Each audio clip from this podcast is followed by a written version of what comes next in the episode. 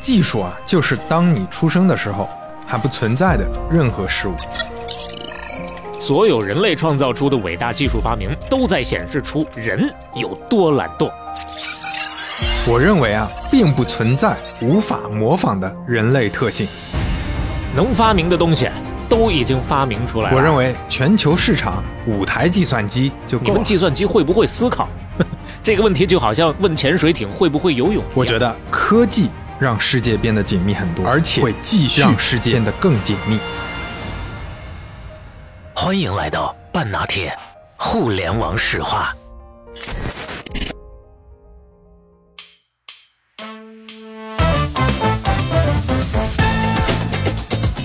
美国科技圈头部大 V A.K.A. 硅谷钢铁侠、慈善家、营销大师、嘴炮王，咱们敬爱的 Elon Musk 老师，问他：你是 Devil 吗？你是魔鬼吗？是，我是，我是，行了吧？啊，上头了还。问急眼了呢？这咱就是问个问题而已嘛，真的是。杰夫·迪恩在五子棋的游戏中能赢你，在四步以内。当杰夫·迪恩听 MP3 的时候，他会查看其中的二进制内容，然后在他脑子里进行音频解码。在2002年的时候，Google 搜索曾经挂了几个小时，于是杰夫·迪恩站出来手动处理用户的查询请求，搜索准确度翻了一倍。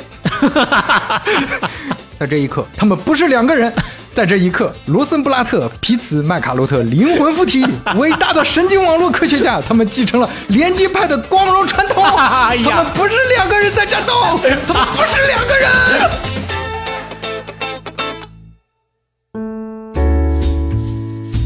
半打铁四十四期打板开始，我是刘飞，我是小磊。不容易啊。呃，今天到了人工智能风云录的第四期，要结尾了，这个尾结的也挺辛苦。哎这个生产过程当中呢，也是殚精竭虑，生怕哪个地方又讲的不够全面啊，是甚至中间还产生过要拆成跟我说啊，要拆成两期的这差点个想法。拆成两期，因为内容实在太多了。今天争取我们两个小时内结束，嗯，就想要跟大家讲清楚，但是发现后面的这个分支啊，这个树干啊，这嗯个都非常复杂，错综交织在一块儿了啊。所以最后这一期给刘飞提出了更大的难度，各位啊，也找一个安静的环境，想要听明白得稍微的下点功夫。我估计我现在也是战战兢兢啊。是今天内容确实有点多，就光比较主要的人物啊，就有八九个。我哎呦喂我我尽量讲清楚，辛苦各位啊，辛苦各位，实在不行就停车靠边儿，再听一遍啊。至少两遍的啊。嗯来开始。咱们稍微先总结一下啊对就是之前两次寒冬过去了，嗯啊，这个专家们呢也觉得更现实一点，咱们不是一口吃成个胖子，该怎么解决点实际问题，咱们就尽量解决一点。嗯自动驾驶啊，那车能上路了，电脑公司、生物公司这些用上专家系统了，机器呢也能做数学定理证明了，国际象棋也能打赢人类了。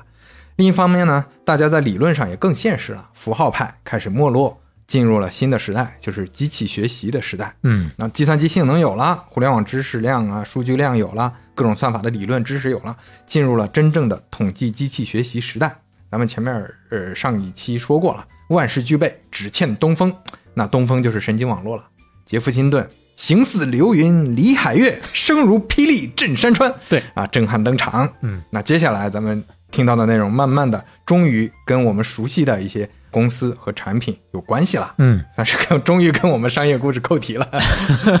而大家在这些年听到的一些新闻，也能在这期基本上有有出现了。是嗯第一章《神经网络火种传》哦啊，一九六零年，那是一个夏天，杨立坤出生了。杨啊，就是木木字旁的杨，嗯丽是张国立的立，坤是昆仑的昆，昆明的昆这。是个听名字啊，是个中国人，其实是个法国人。啊，跟司马赫一样，给自己起了个中国名儿。哎，还真的正儿八经的法国人，法国巴黎郊区的，呃我不会念啊，好地方啊，好地方，我去过。法语是真学不会。嗯，他这个名字是怎么起的呢？名字是 Y A N N Young L E C U N Laken 啊，所以 Young Laken 确实这个挺像汉语拼音的，嗯听下来这是个凯尔特语，嘿，什么意思呢？就是好人的意思，杨杨好人，杨好人是什么鬼？这个好人啊，不是这个杨丽坤，嗯，他自己给自己起的这个中文名，这个字儿都是他自己挑的，哦确实是自己起的，跟司马赫一样。那就是对汉语也多少有点研究吧？呃，也不是，就是他发现这是中国人给他瞎起名，这个名那个名的，有不喜欢有叫他燕乐存的什么的，燕乐存也我喜欢杨乐坤啊，就就叫这个了。行吧？相当于挑了一个。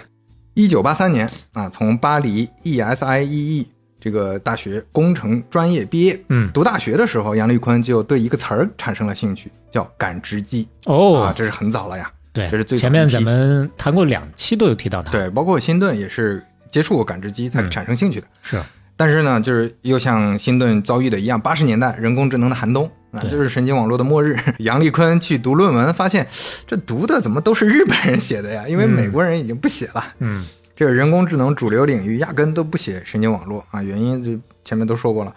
一九八五年的时候，在巴黎有一个计算机领域的学术交流会，杨立坤也去了，嗯，发现有一个美国学者，哎，他也在搞神经网络，这少见啊，这嗯美国人在搞，这顿时来了精神。哎，原来在美国这个本土啊，这个人工智能圣地还有地下党呢还有什么星星火种 还有是。自己人呢。对上期也说他在地下搞呢，这老哥啊，在台上滔滔不绝讲他的新方法。他说：“我最近搞了个方法，这个方法叫什么？波尔兹曼机。哦，啊，没错，这位老哥那就是杰夫·辛顿。嗯，那演讲结束之后，杨丽坤立马跑出去找啊，但人太多了，人群当中找不到啊，啊，这这这蓦然回首，哎，这看不到人。这个时候啊，杰夫·辛顿问旁边的工作人员说：“哎，你知道？听说巴黎这儿有个老弟啊，叫杨丽坤。哟，哎，你这是双向奔赴啊双！向奔赴啊！哇，叫非常叫人感动。那是为啥？因为这个杨丽坤啊，是谢诺夫斯基推荐给杰夫·辛顿的。哦啊，谢诺夫斯基咱们前面提到了，波尔兹曼基就是他俩一块做的，他那个搭档啊老搭档了。嗯第二天啊，杨立坤和杰夫·辛顿终于见上面吃饭了。吃饭的时候发现芝麻掉到针眼里了，这杨立坤不大会英语啊，杰夫·辛顿呢那是半点儿都不懂法语啊那。怎么交流呢？厉害的是啊，这两位那都是神经网络地下战友啊，就比划着交流、交流，啊，就很快就达成一致了，就觉得就是这个意思。杨丽坤后来回忆说呀，我们这说的就是相同的语言啊。哎呀，真是太难了，太难了。然后杰夫·辛顿两年之后还加入了杨丽坤的论文委员会，那个时候他还在读书嘛，特地从美国飞到巴黎，哦，那会儿还没毕业，没毕业，就啊专门看他的论文，这是博士毕业嘛，博士论文。论文答辩的时候，辛顿问英文，杨丽坤答法语，啊配合的相当好啊。除了辛顿作为老师完全听不懂之外，其他都特别顺利。呃 累坏了翻译啊，这是。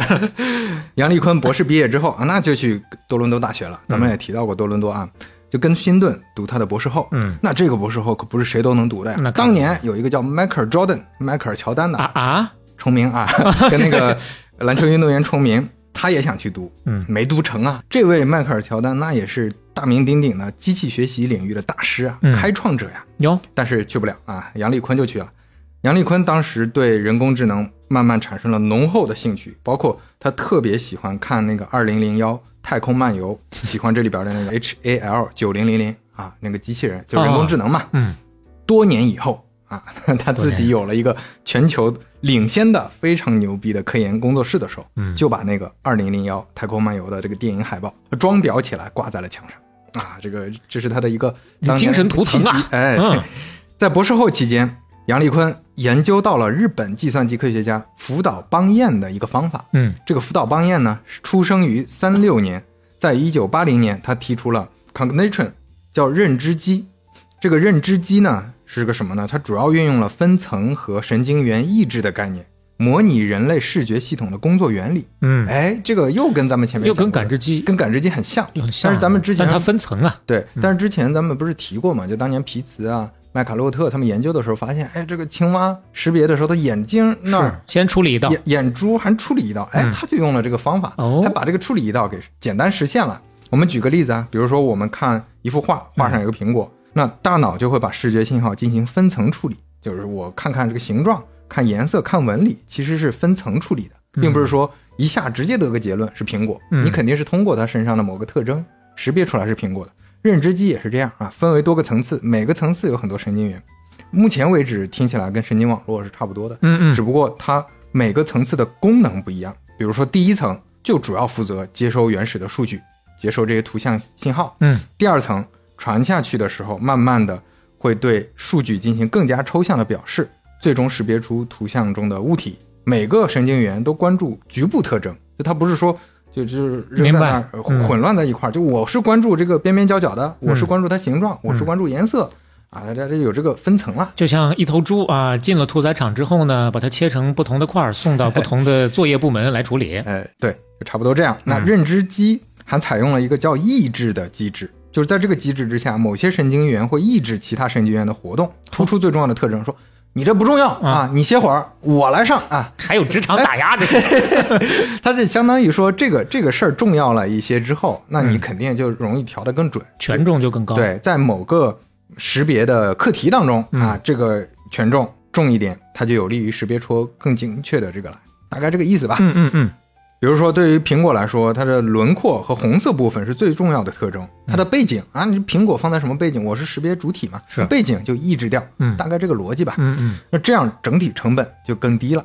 小磊可以看一下这个图啊，哟，刚说的是宰猪，那这回这个图啊是一个狗的示例，大家可以看看我们的 show notes 啊。对，识别一个狗，它最终识别的其实是狗还是狼。它先从像素点看这个边缘，从边缘组成形状啊，哦这个四肢和脸是什么样，然后大概对比一下，哦，原来这个是狗，不是狼。你看这是大脑的处理过程。你要让中国的古人就是狗行千里吃屎，狼行千里吃肉。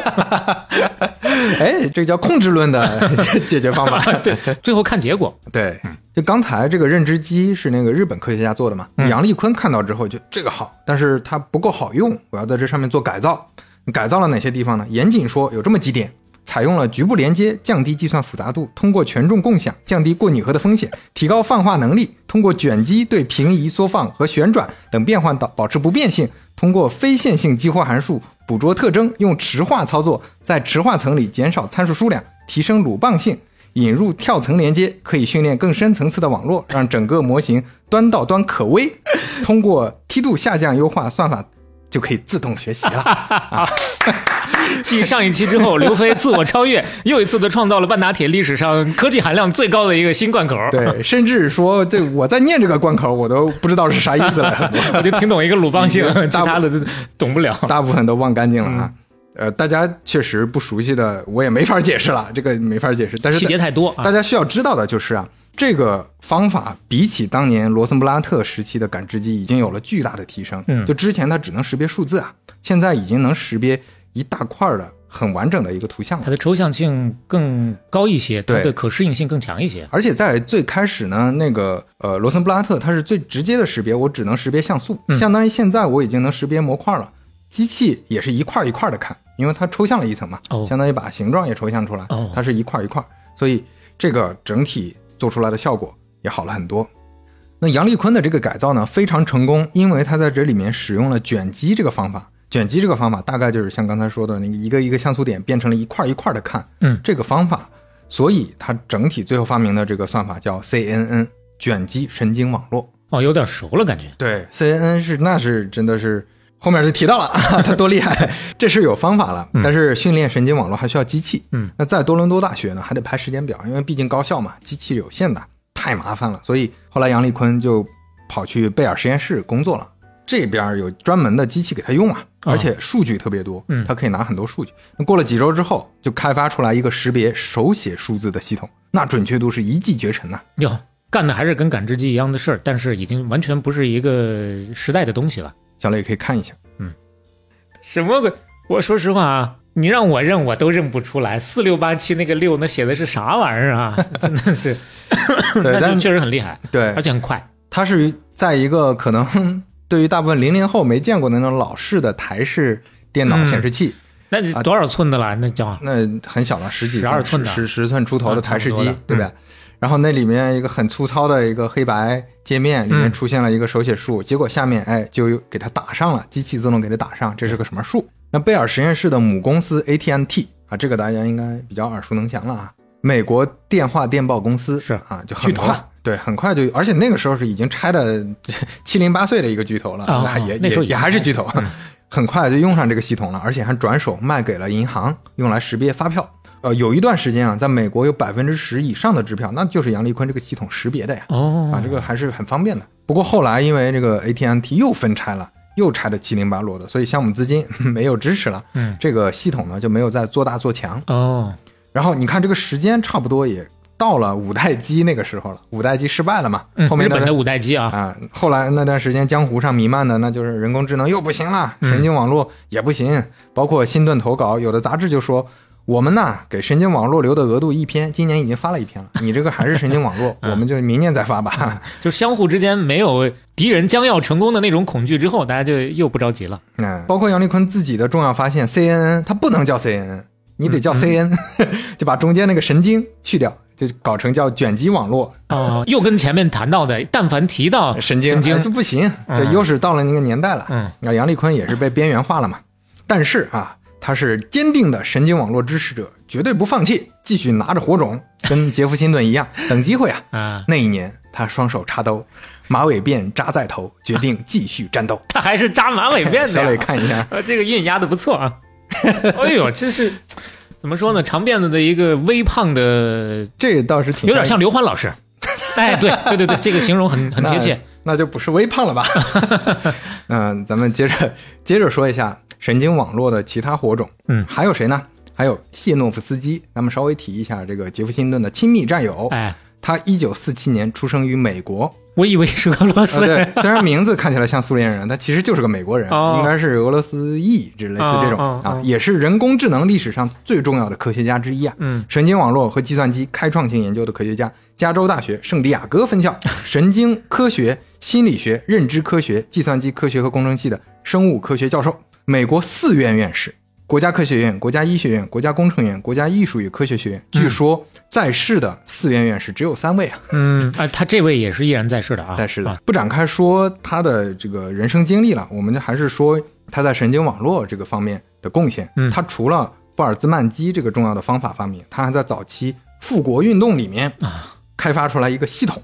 在一九八八年，他开发出来一个叫 Net Talk 网络对话，有点像这个，嗯是一个可以文字转语音的工具。哎，啊。大家 就感觉八八年就有了。哦，哎现在大家用的当然很熟了。是这个男人叫小帅。呃，对对，而且啊，他这个为啥厉害？你说早年这个所谓的 TTS text to speech、嗯这个课题吧，其实很多年都有人研究，研究但是他这个怎么厉害？他这个现场学呀，他这个就是啊现场学习，怎么理解就跟那个呃罗森布拉特的感知机一样，我可以在电视节目上给大家演示他怎么学会这个人说话的啊，都到这程度啊。我们看一下电视节目《今日秀》The Today Show，全美观众当时看到的那一幕。来这是刚开始发出这种奇怪的声音。对他学了一半的词儿以后，Well, because she gives us candy. Well, um, we eat there sometimes. Sometimes we sleep overnight there. 这孩子三岁了啊！When I go to go to my cousins. 电视节目播的就是他学习的这个过程，从零开始学习的过程。一开始那个咿咿呀呀，就是刚开始学的时候，他说不出来，他也是说那句话。电视直播他的学习过程，那不就相当于今天实时直播开个发布会那样的啊，过程？对，就是我给大家展示他有多厉害。而且还不用是录好的再去。你这这这这内涵谁呢？你这没有，没有，就别的意思啊。嗯就他在现场跟大家展示说，我刚开始啊没学之前是什么样，学呢我学的是一部分的单词和对应的发音，嗯但是他能举一反三啊。哦他学了一部分固定的单词和它的发音之后，嗯他还能知道新的，我再给你个新的文本的词儿，嗯他能发出这个音来。哟，那就真的是人工智能，了。能把新的句子这个发出来。前几期解释过啊，它不只是执行代码，它能产生代码里面没有的新的东西。对，谢诺夫斯基做的这一件事儿呢，和之前咱们提到过的那个自动驾驶上的这个进展，嗯，包括刚才提到的杨立坤做的这个看能看支票、能识别手写数字的这个系统，嗯。都成为当时让神经网络差点复国的。这么一个很重要的一个节点，嗯。就当时差点神经网络，大家都觉得这个可以了，又行了。结果哎又寒冬了，又寒冬了，要不然可能能继续持续发展下去。嗯，那谢诺夫斯基呢，还做过一件特别出名的事儿，就是跟明斯基对线。有 要报仇啊，为神经网络报仇。啊，熟悉前面情节的朋友都知道明斯基啊。到了二零零六年，你看这个时间，五六年达特茅斯会议，嗯，这一年五十50周年了纪念庆典、嗯啊，就在达特茅斯，明斯基在台上演讲，谢诺夫斯基就坐在台下，哎演讲完了直接站起来，你知道吗？嗯，你知道吗？在我们这些人眼里啊，你大大阻碍了神经网络的发展，你知道吗？你就是魔鬼，你就是 devil。现场开骂，现场问就是 devil 啊？问他你是 devil 吗？你是魔鬼吗？明斯基那没有直接回答，气得明斯基哆嗦了这明斯基这个时候就 Chat GPT 了，就是嗯哎，我跟你说啊，这个神经网络呢有哪几点优势，有哪几点问题啊，它有一些局限性，对不对？嗯，要客观理性的看待这个事儿。谢诺夫斯基听完没搭理他，就说：“你是魔鬼吗？”明斯基是，我是，我是，行了吧？啊。啊，真就这样。啊，对对，就气了，就跟他赌气，说了我是上头了还。问急眼了呢，这咱就是问个问题而已嘛，真的是。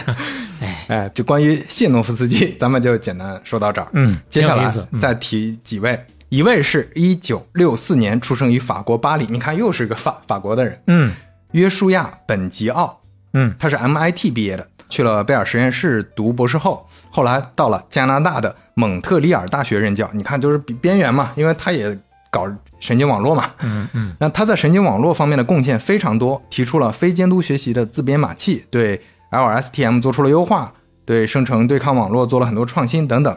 这些呃，确实咱也没法展开讲了。嗯嗯不过大家知道的就是，他并不是那种说，哎，我冒出一个点子来，我把这个方法推进到啊神经网络领域，大家都觉得这是个巨牛逼的方法。像杰弗辛顿的误差反向传播，或者布尔兹曼基，或者杨立坤的 CNN，他不是做这个，他是嗯做具体的去优化，哎，他去落地，哦他非常扎实，嗯他最后做的这个工程，做的最后这个算法的优化特别厉害，有人造墨也得有人拉墨呀。哎，所以他主要就是有妙手回春的这个本领啊，这个本教神医。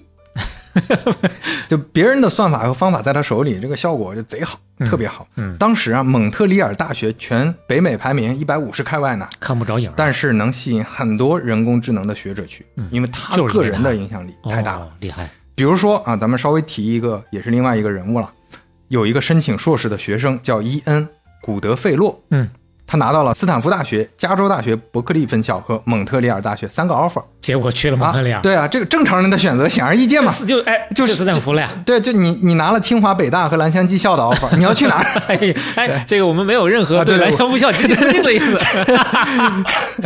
但你是搞学术的，你跟蓝翔不是那么的对口，你要去哪儿？对，就是他说那兰香技校有本教啊，嗯我要去那儿。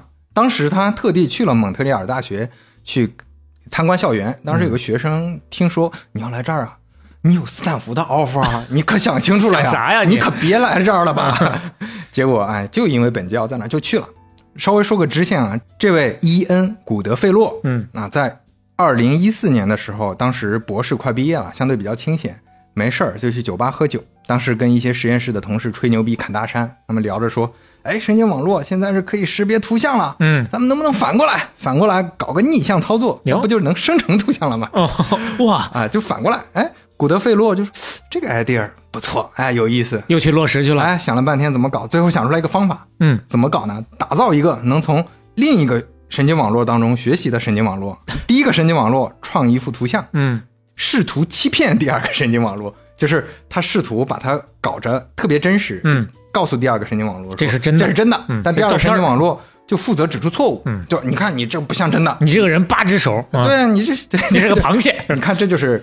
呃现在的这 AI 做不好，就是第二个神经网络这 偷懒了，对，手指看看手吧你。看不明白啊。然后呢，他就这么搞，相当于以前是机器学习，那是人教机器啊，嗯但是现在机器教机器，互相学习。同事们当时都吐槽了：“你这酒喝多了吧？啊啊，少喝点酒。”你左脚踩右脚，你上天吧你！然后古德费洛自己回到他的单身公寓，想左想右想，你们不支持我自己搞，嗯，掏出了他那本破笔记本电脑，哎呦。自己写代码，哇，就在自己的笔记本上。那当时确实呢，笔记本性能所限，只能用几百张照片训练，嗯，就这几百张照片搞照片，搞着搞着，发现有点意思啊，哟，还真搞出来能画出来像模像样的东西了。游戏。他就把这个方法写成了论文，嗯，这也是人工智能群星闪耀时，这篇论文就让古德费洛成为了生成对抗网络之父，也就是干之父，干 G A N 嗯啊 G A N，大家可能最近看 AI 比较多，可能知道这个算法。接触到了啊。这个算法呢，在 diffusion 扩散算法出现之前，GAN 一直是 AI 绘图的最主流算法。嗯当时杨立坤就在二零一六年说过呀，说 GAN 是过去整个二十年深度学习领域最酷的想法。嗯，据说杰夫辛顿听了之后，立马就算年份儿，算啥？算年份立马就算算年份儿。看看我当年那个是在二十年之外还是二十年之内？查完了之后说，对，这个干就是二十年之内最牛逼的、最牛逼的算法了。哎呀，黑到家了！这前面啊，这拿自己的论文的引用数跟他老爹比，我比他多了五万九千次，也没有人去数。但但确实看得出来，新顿是老顽童啊，有有确实啊很很有意思的一位呃 前辈了。不是黑，不是黑啊但这个肯定是他自己说的嘛，肯定是一个就当一个趣事儿说。啊，性格挺不错，嗯，在之前那个一八到二零年之间比较流行的 Deep Fix，大家应该有点印象，就是深度换脸，哦就是那个换脸的技术，技术是吧对啊，有有很多各种各样的 app 利用了这个技术，曾经一度引起了网络的热议的那个东西啊。它的底层用的就是 GAN。哦啊，目前 Diffusion 风头更大一点，包括 Made Journey 这些都用的 Diffusion，但是这两个 Diffusion 用的也是它啊。对，但是这两个一直都是主流的 AI 绘图算法。嗯，那但是 GAN 的这个生成的效果也确实很好。呃，刀艺应该用的是 GAN 吧？对，小磊可以看一下他在二一年生成的一张人像，是看不出来啊。这个图一定要放在我们的 show notes 里面，大家看一下啊，根本就看不出来是。当然，现在可能经过了这段时间的洗礼之后，大家知道它生成的这个以假乱真的照片式的东西有很多，但是你如果没有太接触那些内容，你看一下这张，完全就跟照片真的是一模一样。在国内，可能大家接触比较多的是当当年国内有一个团队把特朗普演讲的声音换成了中文。嗯。啊，这个生成了一个假的视频图像，嗯。那个可能大家有点印象啊。啊，那我们火种接着说，哎，说最后一位，一九七六年，吴恩达出生于英国伦敦。哟，吴恩达姓这个口天吴，嗯。恩情的恩，嗯达达官贵人的达，吴恩达，这个确实是中文名了啊，是个华人。嗯爸妈是中国香港的移民，嗯他在中国香港和新加坡都待过，啊，从新加坡大学毕业，一九九七年到美国读书，而且从三个学校读，我我也没搞清楚他怎么读的，卡内回横跳。就卡内基梅隆大学、MIT 和加州大学伯克利分校，那嗯确实都是计算机顶尖的这个高校了。其中包括两所圣殿啊。他拿了三个学位：计算机统计学和经济学三个学位。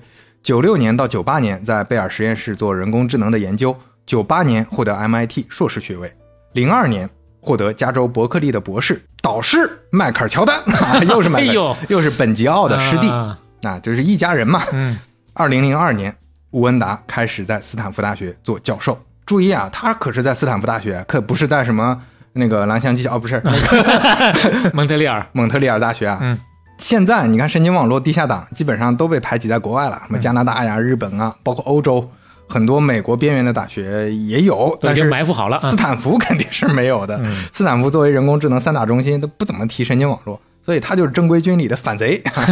而且很特殊的是，他自己本来不是特别呃这个对神经网络感冒的，后来读了一下杰夫辛顿的项目还有方法，嗯就转移了路线，就就好像说。你在上那个名门正派的进修班，嗯突然有一天说我要练九阴真经了啊，练个辟邪剑法。啊，天天去各种研讨会上宣扬说这个好啊，这个好，大家都来学，快这这才是未来。我告诉你们，我当时人工智能领域顶级专家里边有一位叫吉腾德拉马利克，那在途中站出来就打断他，就说：“你这是歪门邪道，你这没有任何证据啊，啊你这就是自己瞎说八道啊。”你凭什么说他好？走火入魔了你。这 文达确实没有什么证据，嗯你要问问就是信仰。能够提前看到将来。啊、当时欧洲和日本也有火种，呃不展开说了。嗯确实出现了很多咱们日后看起来在神经网络包括机器学习领域非常突出的贡献。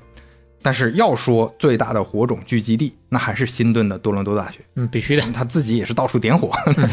那个时候他每年经费只有四十万，就是还是维持着这么低的这个经费，但是坚持一年开两场研讨会。哦，从一九八七年开始，在加拿大就举办 NIPS 神经信息处理系统进展大会，这么早？对，就一直坚持到了新世纪，而且组织了一个地下党一样的研究团体。刚才说的这些人啊，嗯，吴恩达、杨立坤、本吉奥，全都在这个团体里。跨越全球来进行学术交流。而且这有点像宗教团体了，就是零六年神经网络教父辛顿六十大寿，同天就在温哥华举办这个 NIPS 大会。嗯，辛顿高调在这个大寿的生日现场跟这个所有的所有的信徒们啊说，我们在搞的这个玩意儿，我觉得以后就叫深度学习，嗯，哦，从这儿定了名了。定了名，以后以前叫什么不重要，嗯，今天开始就是深度学习。辛顿说要有深度学习，那就有了深度学习。哎呀，六十大寿是一个载入史册的日子呀！所以就说像宗教嘛，就是这庆生的时候 就讲这个东西。呃，深度学习到底是啥呢？估计很多听友都听说过这个名儿。嗯，对，直白点说，深度学习就是神经网络，只不过它就是多层神经网络。所以，凡是使用多层神经网络的，基本上都可以叫深度学习。嗯，那辛顿当时讲深度学习的时候，还开玩笑说，他们那些都是浅层学习、浅薄学习，嗯我们是深度学习。当年感知机的时候，就是因为说再加一层，这个就不行了工作量都是海量的，是对吧？搞不定。对，所以这个其实是个超级成功的营销案例啊，因为哦，这个词儿在学术圈很快就开始传播了。嗯。你不是不让加神经吗？CNN 还要改成 CN，、哦。现在没有神经这个词儿了再也不提神经了，就是深度学习。哦，这么就而且人家提的是机器学习，我深度学习，啊你机器学习，我深度学习，大家都学一下啊，学一下太厉害了。嗯，呃，我觉得要是广告创意行业，应该给新顿颁发个营销奖。这就有点像那种切割打法，我新切一块市场来啊，从零开始给你定认知。对，那东西还是新那个新瓶装旧酒。对，火种的故事啊，咱们差不多就到这儿了。嗯，人名就有点多，但是也不是特别多啊。还好提醒一下，杰夫·辛顿啊，教父不多说了。杨立坤，法国人，在美国纽约大学搞研究，嗯他是辛顿的博士后，CNN 的发明人。本吉奥，加拿大人，在蒙特利尔大学搞研究。吴恩达，华人，在斯坦福大学搞研究。所以你发现没？这几位全是外国人啊，没有一个美国人啊。是美国的他们之间关系非常好，交流也非常多。比如说，吴恩达就在宣讲的时候说，杨立坤呐、那是整个地球上唯一能从神经网络里挖掘出有价值的东西的人。杰辛顿高兴吗？听这话？没事啊，这网络都是我的，他爱挖就挖去啊。秦顿也评价吴恩达，啊 说他当时的博士生导师迈克尔乔丹就认为他投身神经网络这是叛徒，但他自己很清楚是怎么回事儿，因为他知道啊，神经网络是未来。啊，那咱们火种讲完了，终于进到第二章，登堂入室，可以，终于真正的要开始燎原了。啊，进到主流了嘛，嗯相当于。我们回顾一下，过去的人工智能资助主要在哪儿呢？在军方和政府，嗯尤其是军方。新世纪来了呀，出现了很多科技巨头，嗯，那是不是你得逮着这个互联网公司薅羊毛啊？不是，拿赞助 啊，拿赞助，拿资助。嗯 那最先行动的，当然就是不管物理距离还是精神距离最近的斯坦福大学。嗯啊依然是圣地咱们。都知道啊，斯坦福跟硅谷那关系特别紧密，嗯对吧？那斯坦福这个时候在呃神经网络，那啊不提神经网络，深度学习啊 领域有谁呢？嗯有吴恩达呀，嗯吴恩达呢就是斯坦福大学的吴老师，就在二零一零年约了一个人吃饭，谁呢？拉里佩奇。要找谷歌伸手要钱了。那吴恩达准备了很多材料啊，嗯画饼，那不是画饼，就是 去讲科学科研方案。嗯 未来深度学习，那可不是光搞图像识别、机器翻译。未来深度学习一定是走向通用人工智能的 AGI 的。那个时候那个时候就这么讲的，画的饼有点大嚯，但是也不能说是预测错了啊。嗯。这个项目当时起的名叫马文项目 （Project Marvin），纪念马文明斯基。这不知道咋想的啊，一个深度学习项目名字叫马明斯基。呃，这个吴吴老师应该是没有这个讽刺的意思，就确实想纪念一下前辈啊。啊真的没有吗？没，那我不知道，得得问吴老师。啊，行，二零一一年项目批下来了，嗯吴文达加入谷歌工作，搞他的实验室。嗯这个时候呢，吴吴文达当然要先拜一个码头。这儿要稍微解释一下为什么要拜码头。嗯，就你说做实验室，你好好搞科研不就行了吗？为什么你在企业里搞研究不一样？企业里搞研究，你没有业务部门合作，就是死路一条。哎，因为你每年汇报的时候，你没法跟老板解释清楚你价值啊。没有成绩啊。再等两年，再等两年，我就能给公司赚钱了。你这说法说不过去。你要是说，哎，今年我给哪个业务部门合作了，你看，哎，他们绩效好了，那老板会愿意再多投啊资助。嗯另一方面呢，你不跟业务部门合作，你没有数据，没有用户。那咱们也说了，深度学习、神经网络这些非常依赖数据的，是你没有数据，你也很难做。你总不能自己标，自己找人去去抓，这个成本太高了。所以拜码头，嗯，首先第一个要拜的，那当然是先拜最核心的业务啊。那先找最大的大佬，搜索谷歌搜索的负责人、阿密特·辛格哈尔。嗯，温达说：“跟我一块搞，搞出来 AI 以后，用户可以直接问问题，嗯不用输入关键词了，对话，对话形式解决问题。”酷，辛格哈尔说：“用户不想问问题啊，用户为啥问问题啊？用户输入关键词就行了呀。一句话就把温达噎死了啊！怼回去了。那接下来温达没办法，接着接着拜码头，拜了好几个，什么图像搜索、视频搜索这些，嗯，都不愿意跟他合作哎。呦，主流的不行啊，这边角料的也不搭理他。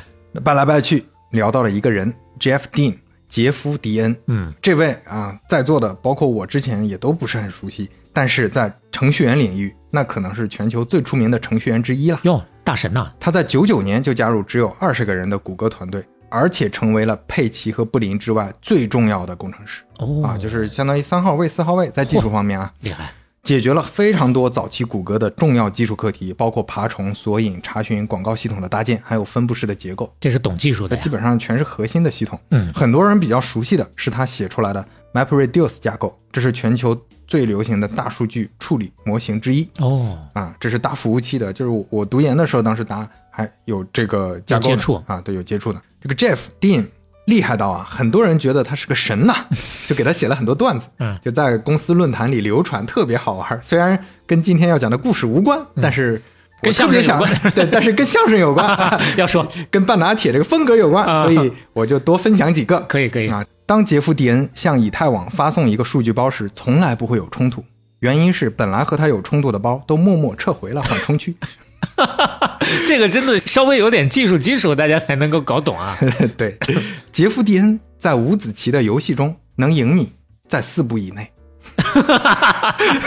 杰夫·迪恩的个人识别码是圆周率的最后四位。杰夫·迪恩曾经在一次图灵测试中失败了，嗯，因为他在不到一秒的时间里正确识别了第二百零三个斐波那契数。杰夫·迪恩的键盘多达两个键，嗯，有一和零。当杰夫·迪恩听 MP3 的时候，他会查看其中的二进制内容，然后在他脑子里进行音频解码。在二零零二年的时候，Google 搜索曾经挂了几个小时，嗯，于是杰夫·迪恩站出来手动处理用户的查询请求，搜索准确度翻了一倍。我的天哪，真的就是把他当神供着啊。就就说这么多，这其实是有点像那个咱们经常说苏联笑话等等那种嗯。特殊的笑话，就是说这个人神到一定程度，嗯。已经不是正常人能达到的那个地步了。啊，有点意思。大家可以自行搜索，因为这个在中文世界里面也广为流传，嗯能搜到很多很好玩的。就这么一位大神表示，吴文达吴老师你这个不错，那我很感兴趣。终于有伯乐了。我呀，我读本科的时候，我自己就写过神经网络的算法，哎、两个人一拍即合，嗯，他们的项目热火朝天搞起来了。第二年，也就是二零一二年，成功发了一篇论文，介绍他们可以在 YouTube 的视频里识别出猫了。哦，这篇论文后来被称为“小猫论文嗯 ”（Cat Paper）。吴文达介绍他这个项目的照片，也成为人工智能历史上的经典照片。小磊可以看一下，嗯，那个吴老师看起来很开心啊，是在介绍他的这个论文成果。对。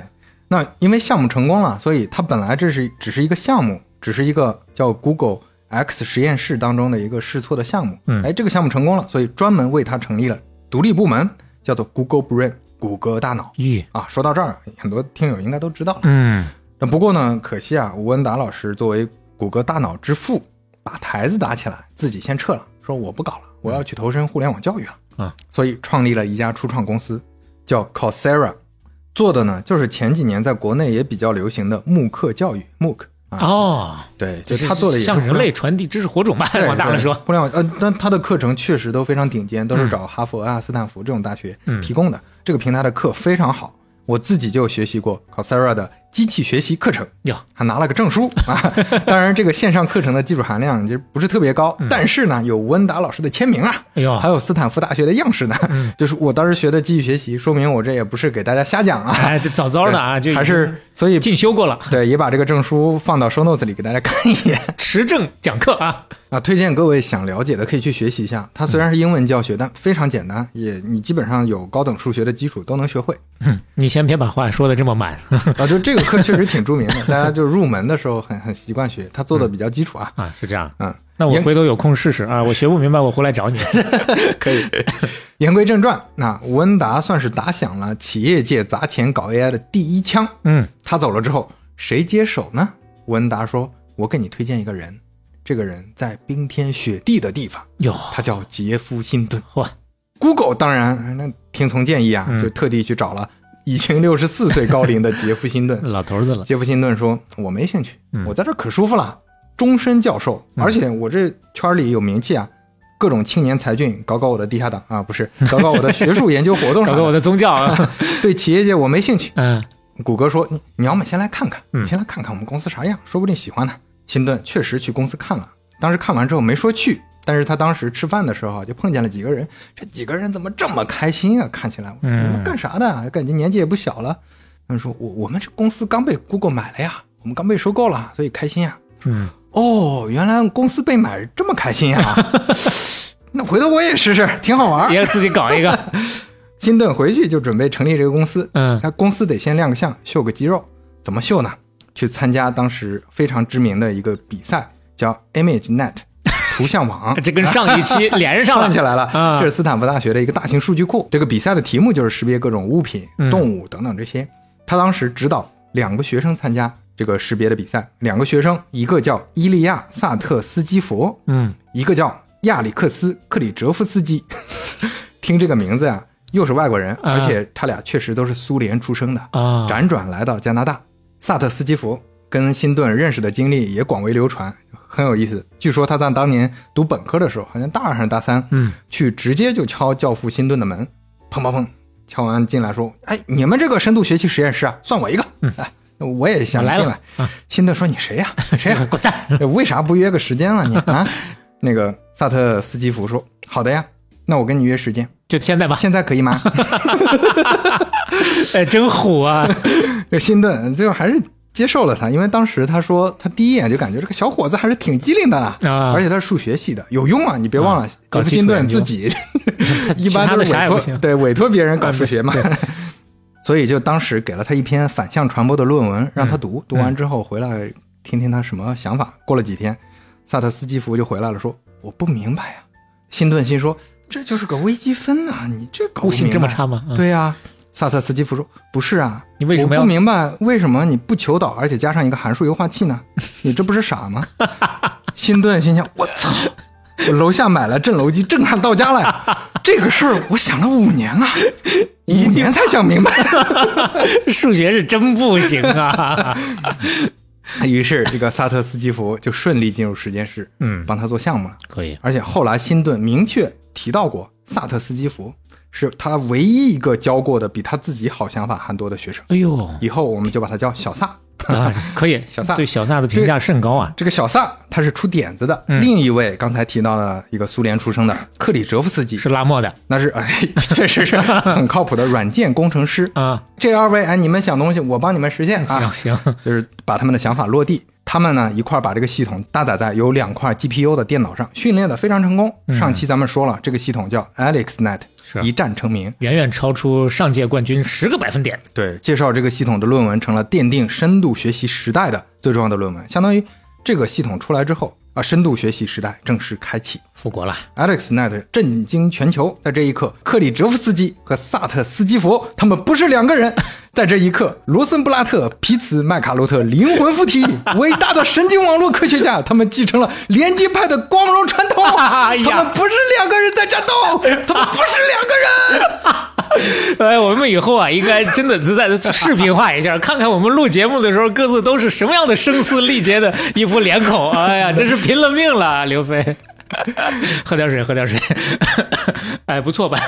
把这个气氛确实是烘托出来，让大家感受到这个时刻的重要性了。是，嗯，而且前面咱们说的传递火种当中最重要的三个人物啊，杰夫辛顿、嗯，杨立坤和那个比较年轻一点的约书亚本吉奥，嗯这三位被称为深度学习三巨头。哦大家公认的这三位，那就是深度学习时代的开启者。在二零一八年，三位同时获得图灵奖，哎拿到了计算机行业的诺贝尔奖，算是终于得到了整个计算机领域的公认地位。嗯，如果你去搜当时介绍的新闻啊，很多新闻用了一个词儿“坚持”，嗯但是很多读者估计第一眼看到这坚持啥，不知道坚持啥。对，听了我们前面三期故事就知道多不容易。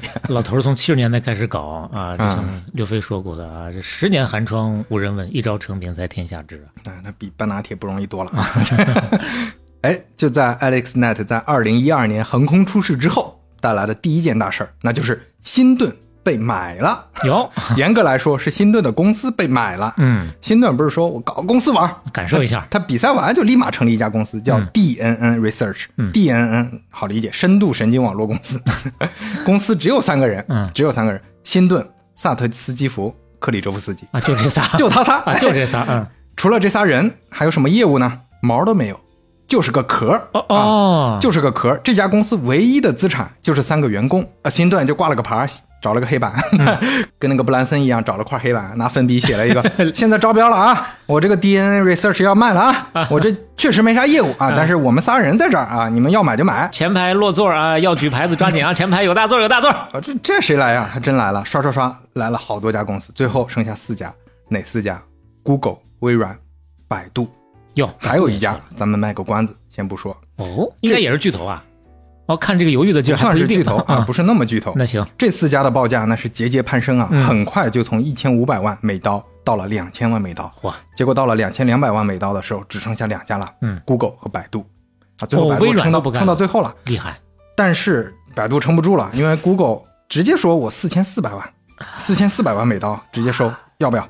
这百度 算了算了，李彦宏说李老板算了算了算了，让他让他拿让他拿，直接收购了这家空壳啊，相当于直接白给钱，给钱就是请你们三位来我这儿上班，嗯就这意思。自我包装一下，当时看，那大家都震惊了，说这么贵，买个？何苦呢？对吧？但是后来看，这便宜啊，这嗯太便宜了。真的是给谷歌续命的事情啊！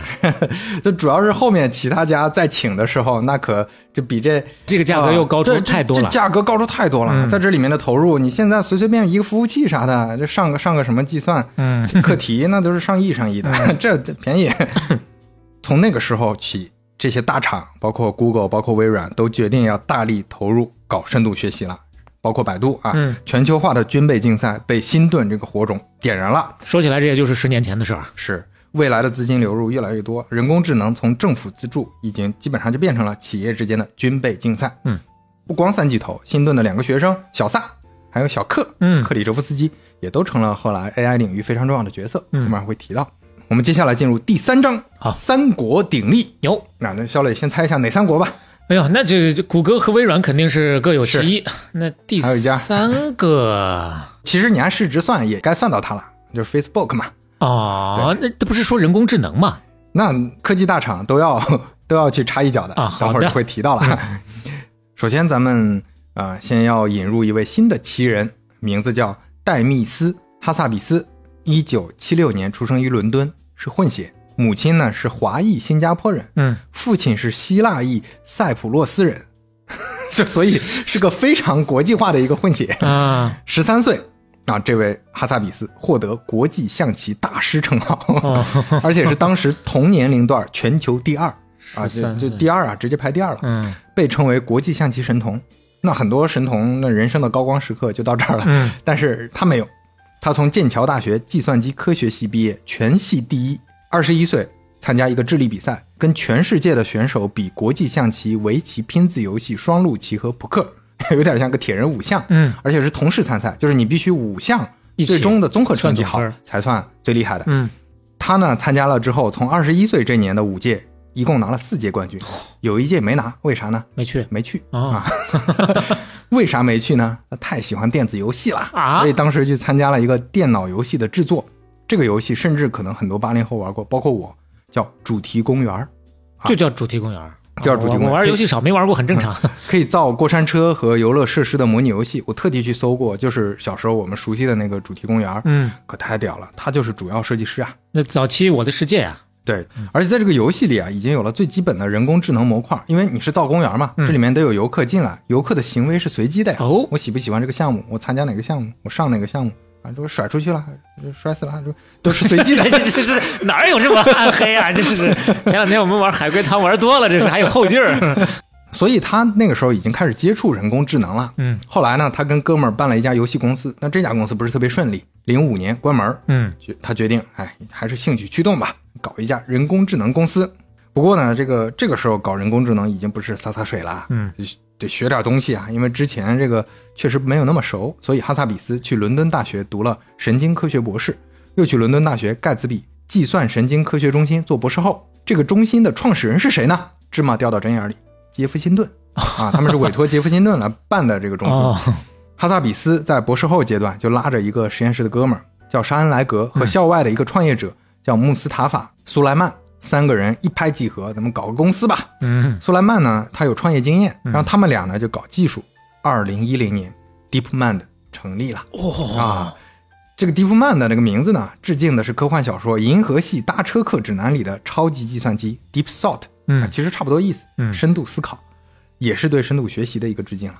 那呃你可以看出来，这后代的很多科学家跟科幻作品之间还有这种启互相启发的关系，哎，挺有意思。可能真的有很多科幻作品完成了早期教育和启蒙的这个作用。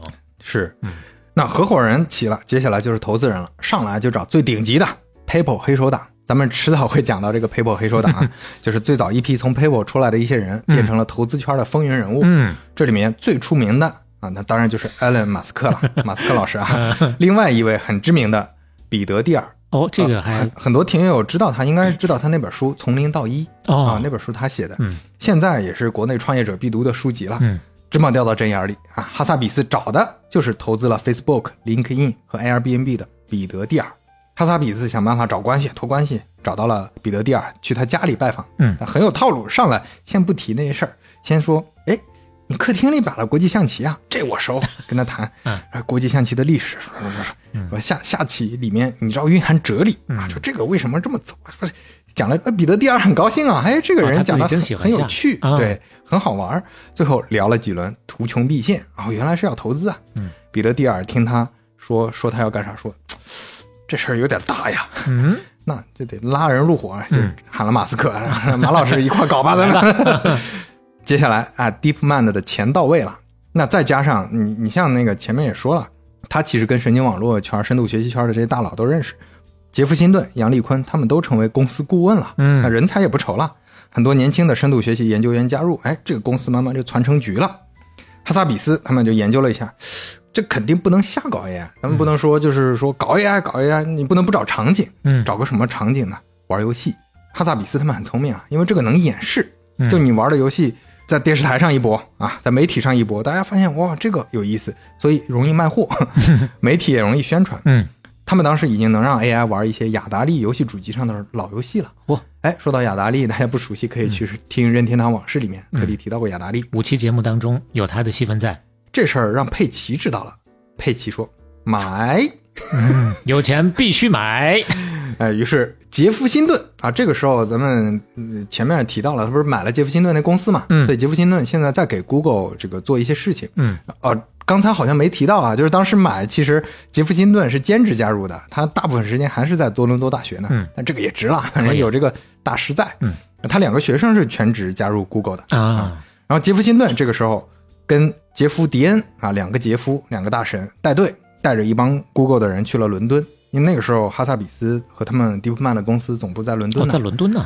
啊、就跟哈萨比斯谈交流了一会儿，觉得不错，很谈得来啊、路线大家很对呀、这里要提一句啊，杰弗辛顿老爷子很有意思，他有一个病，他腰椎间盘有非常严重的问题，他没法坐。哦，他自己说啊，上一次坐下来是二零零五年了，而且那是一个错误。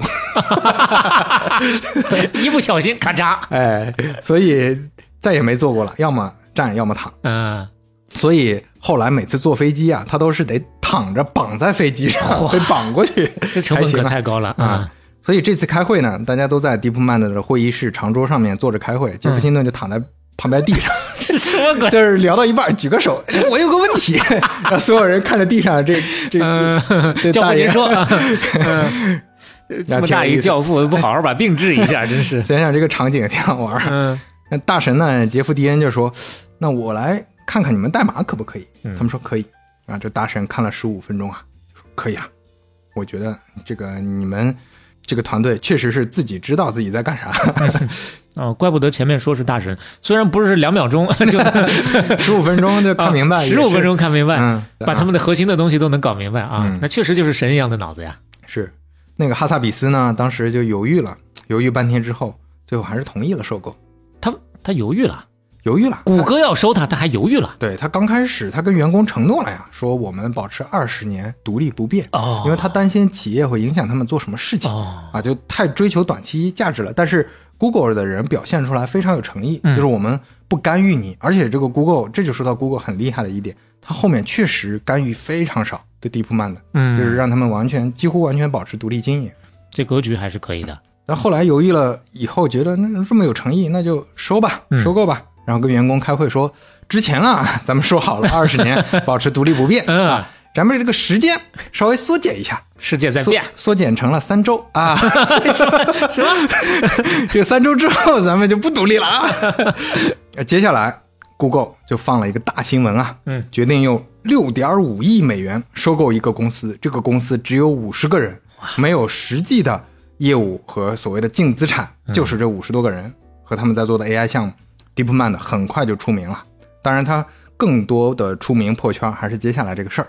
嗯，要说到了，还记得之前的课题啊，就是下棋。对那很多围棋选手觉得，这我们这个下围棋你不行的，嗯，国际象棋可以，简单，他们这又跟上一期连上了啊。嗯，在二零一六年一月份的时候，《自然》杂志封面报道搞了个人工智能大新闻，封面上就写了哈萨比斯宣布，DeepMind 的人工智能系统阿尔法 Go 已经击败了三届的欧洲围棋冠军。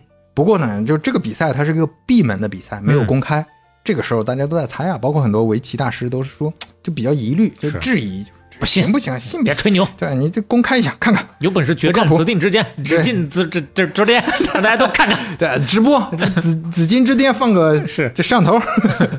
二零一六年三月，你看这个时间没过多久，说明人有底气，立马安排了跟韩国选手当时顶级的选手李世石的比赛。比赛之前，李世石说：“我估计吧，嗯也就打个四比一啊，机器它也能赢一局局啊，我放放水，他让他赢一局啊。我要是不客气，五比零，我告诉你。”当时的媒体也都这么认为，毕竟李世石当时围棋水平，他是碾压之前阿尔法 Go 击败的欧洲围棋冠军的。嗯因为欧洲它不是呃他们的优势项目，是这东亚国家嘛，嗯，中日韩嘛，对大家都知道。这场比赛两亿人观看直播呀，不光老百姓关心，当时科技圈、商业圈都非常关心，因为你这赢了，那 Google 这抬起头来了。对，最焦虑的肯定是哈萨比斯，当时杰夫·蒂恩来了，谢尔盖·布林也来了，嚯，都去首尔现场看比赛。嗯，局势非常紧张。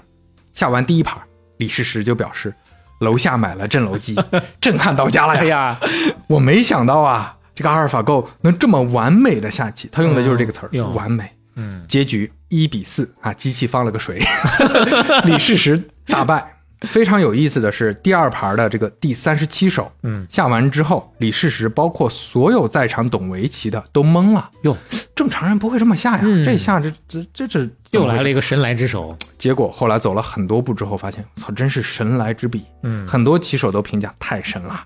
这一步在阿尔法 Go 后来回顾他这个计算过程的时候，发现阿尔法 Go 自己知道这么下的概率是万分之一，但还是下了，哦就是下它个出其不意。哇，哎，所以这就是阿尔法 Go 自我学习得到的，这被认为是上帝之手一样。厉害呀！嗯，哦，那这个跟人的思路真的就是有相似之处了。相似之处其实啊，对李世石他不是当时下棋的时候最顶级，就啊，最巅峰的时刻最巅峰的时刻，他是零七年到一一年的世界排名第一，嗯但在当时不是世界第一，第一是谁？中国棋手柯洁，柯洁是一五到一七年的排名第一。嗯，一七年阿尔法 Go 安排在乌镇跟世界冠军柯洁比赛三局全部获胜，三比零，柯洁毫无还手之力。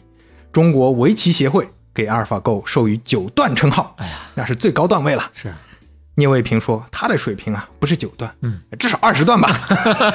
这这还九什么段啊？二十段。呃，已经衡量不了他了。DeepMind 的团队宣布，这次比赛之后，阿尔法 Go 彻底金盆洗手，退隐江湖，再也不下棋了，没哎没有必要下了。给人类棋手要留出继续进步的空间。对，但是阿尔法 Go 后来还有很多迭代版本会用在其他更有价值的地方，比如说生物啊，对啊，这方像现在面的科学 AlphaFold 把所有的蛋白质都给算明白了。嗯是。那说到这儿，稍微提一下，咱们稍微说一个支线，就是阿尔法 Go 背后的方法。嗯，整个人工智能的故事，我们聊符号派和连接派很多，这次终于可以聊聊行为派了。哎呀，稍微岔开话题聊两句。嗯，在连接派刚刚诞生的时候，除了讲维纳，我们还讲过冯诺依曼写过自我复制的一个程序，成了第一个计算机病毒嘛。嗯，冯诺依曼提出了自复制自动机，他的那本书编者叫伯克斯。这个伯克斯呢，是一个研究哲学、数学、心理学、语言学的一个学者，他跟王浩是朋友 啊，就是他们都是一个圈子的吧。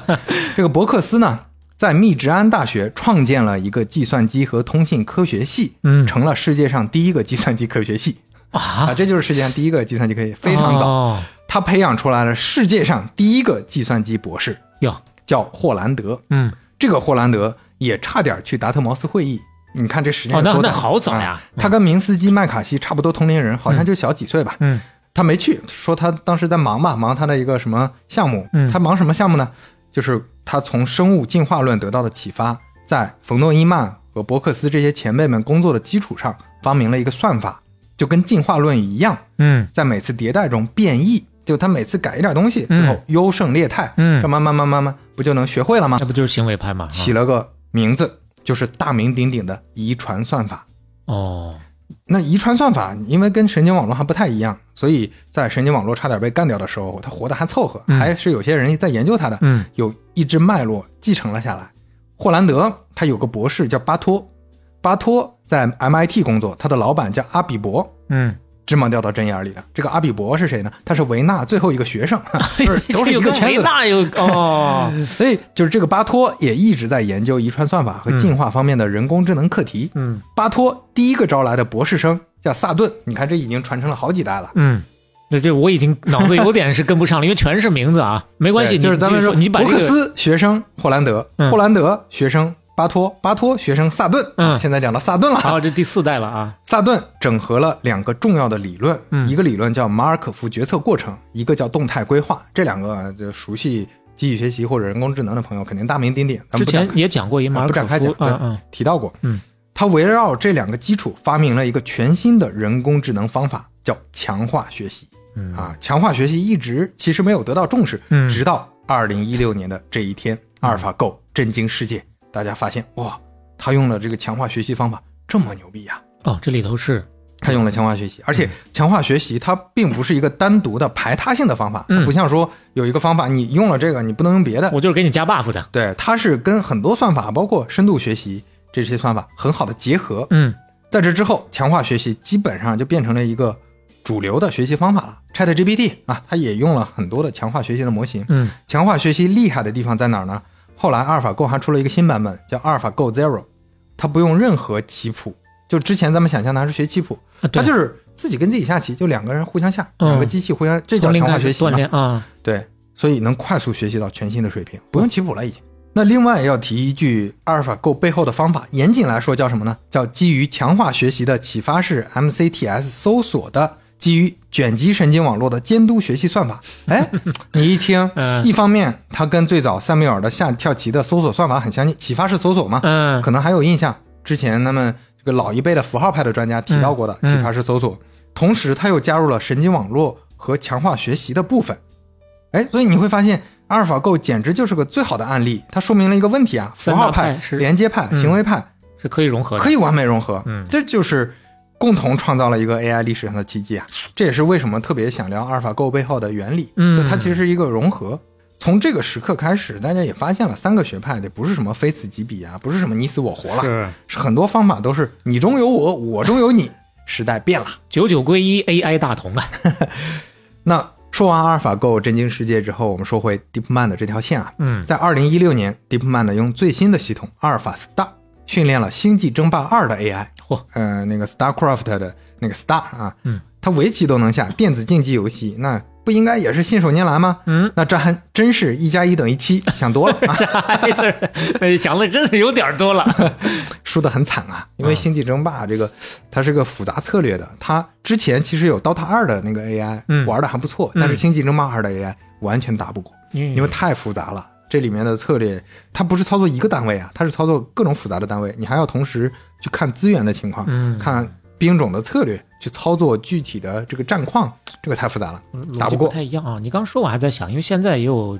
这个创业公司还在深耕这个方面，我在想，如果他们已经做好了，可别的公司可能已经没有路走了。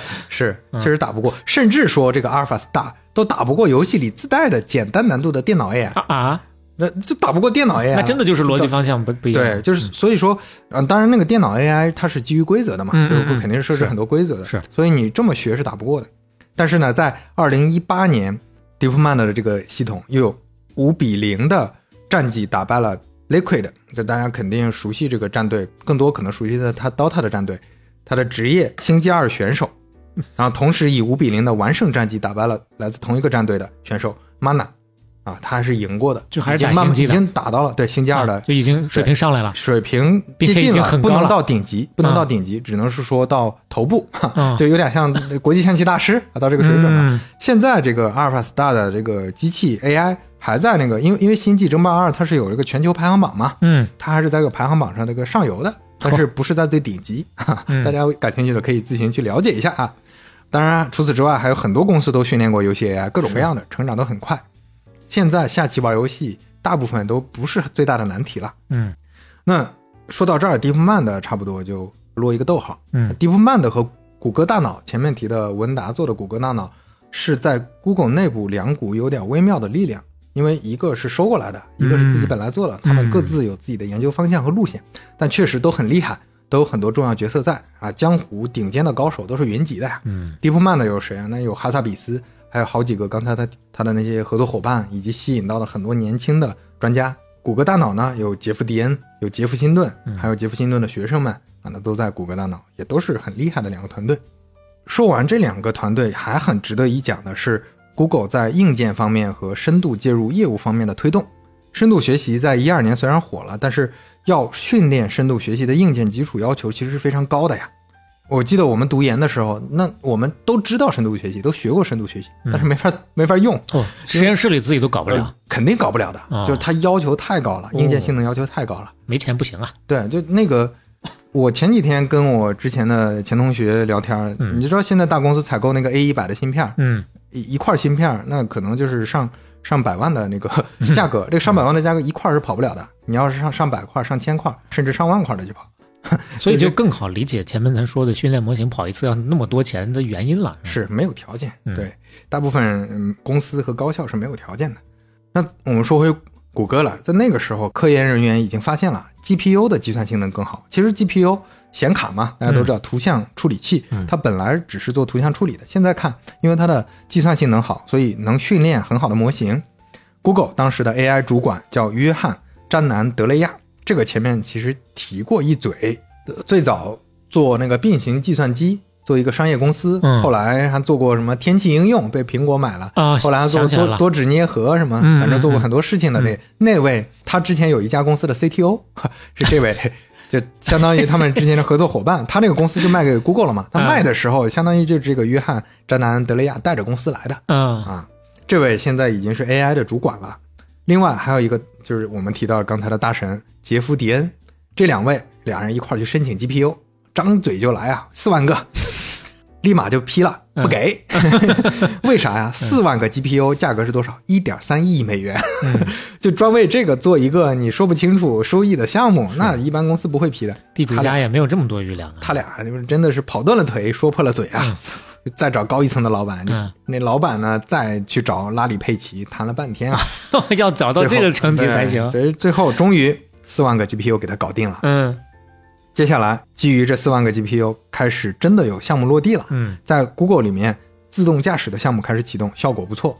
很快，业务模块也陆续接入深度学习了，比如说谷歌照片。那谷歌照片大家可能不是那么熟，但是现在我们用的 iPhone 手机和国产的那些安卓系统里的 AI 功能、智能的部分，嗯都是用了深度学习，都很类似。Google 的广告系统 AdWords 也迭代了一轮，在这里面加入了深度学习的模块。很快，这一个多亿啊，回本了，很快回本。就哪怕你加上所有的人力成本，一般他们说回本还不加人力成本，嗯你加上这大几百万美元的研究人员的人力成本也回本了。呀，尝到甜头了。人家这个科研人员是真赚钱啊。嗯当时那个跟吴恩达聊说深度学习没有用啊，那个主管也离职了。嗯刚才提到的约翰·詹南德雷亚，他成了搜索业务的主管，那就会加入更多深度学习的模块，嗯他又熟悉，早先他又很积极的推动。是后来谷歌助手也出现了，再后来 Siri 也出现了。嗯这个过程当中，杰夫·迪恩发现还不够，因为硬件还得迭代，说咱们需要一个神经网络专用的计算机芯片。神说要有 TPU，于是就有了 TPU。TPU 计算神经网络专用芯片，专为优化的 TensorFlow 机器学习框架而打造，主要就用于 AlphaGo 系统以及 Google 地图、Google 相册、Google 翻译等应用当中。这个就是杰夫·迪恩推动的。它这个 TPU 有用到什么程度啊？一开始 AlphaGo 当时刚开始做的时候，内置了一千两百零二个 CPU 芯片和一百七十六个 GPU 芯片，去击败了欧洲的那个冠军嘛。嗯后来跟柯洁下棋的时候用的 TPU 只有四十八个。嗯，这个集成度就太高了。目前这个 Google 的模型基本上就是全都跑在自己的芯片上了，嗯还自己有自己硬件了。这个还比较有意思的一个点就是 TPU 的碳排放量比英伟达的 GPU 要少非常多，哦所以非常环保。但不光环保，还节能呢，啊啊，，节约这个电费啊。这个在现在企业的 ESG 特别火的这个方面，应该也是有很有价值对对，环保上啊，就你看，在这个新硬件的加持下面，再加上深度学习的效果，二零一六年，杰夫·蒂恩亲自带队新的神经网络谷歌翻译发布了，嗯。准确率大幅提升，也差不多就是这个时候，我们日常用的翻译工具，大家会发现就在那几年嗯。变得越来越靠谱了，不管是百度、有道等等，都变得非常好用了，基本上用的都是深度学习的算法。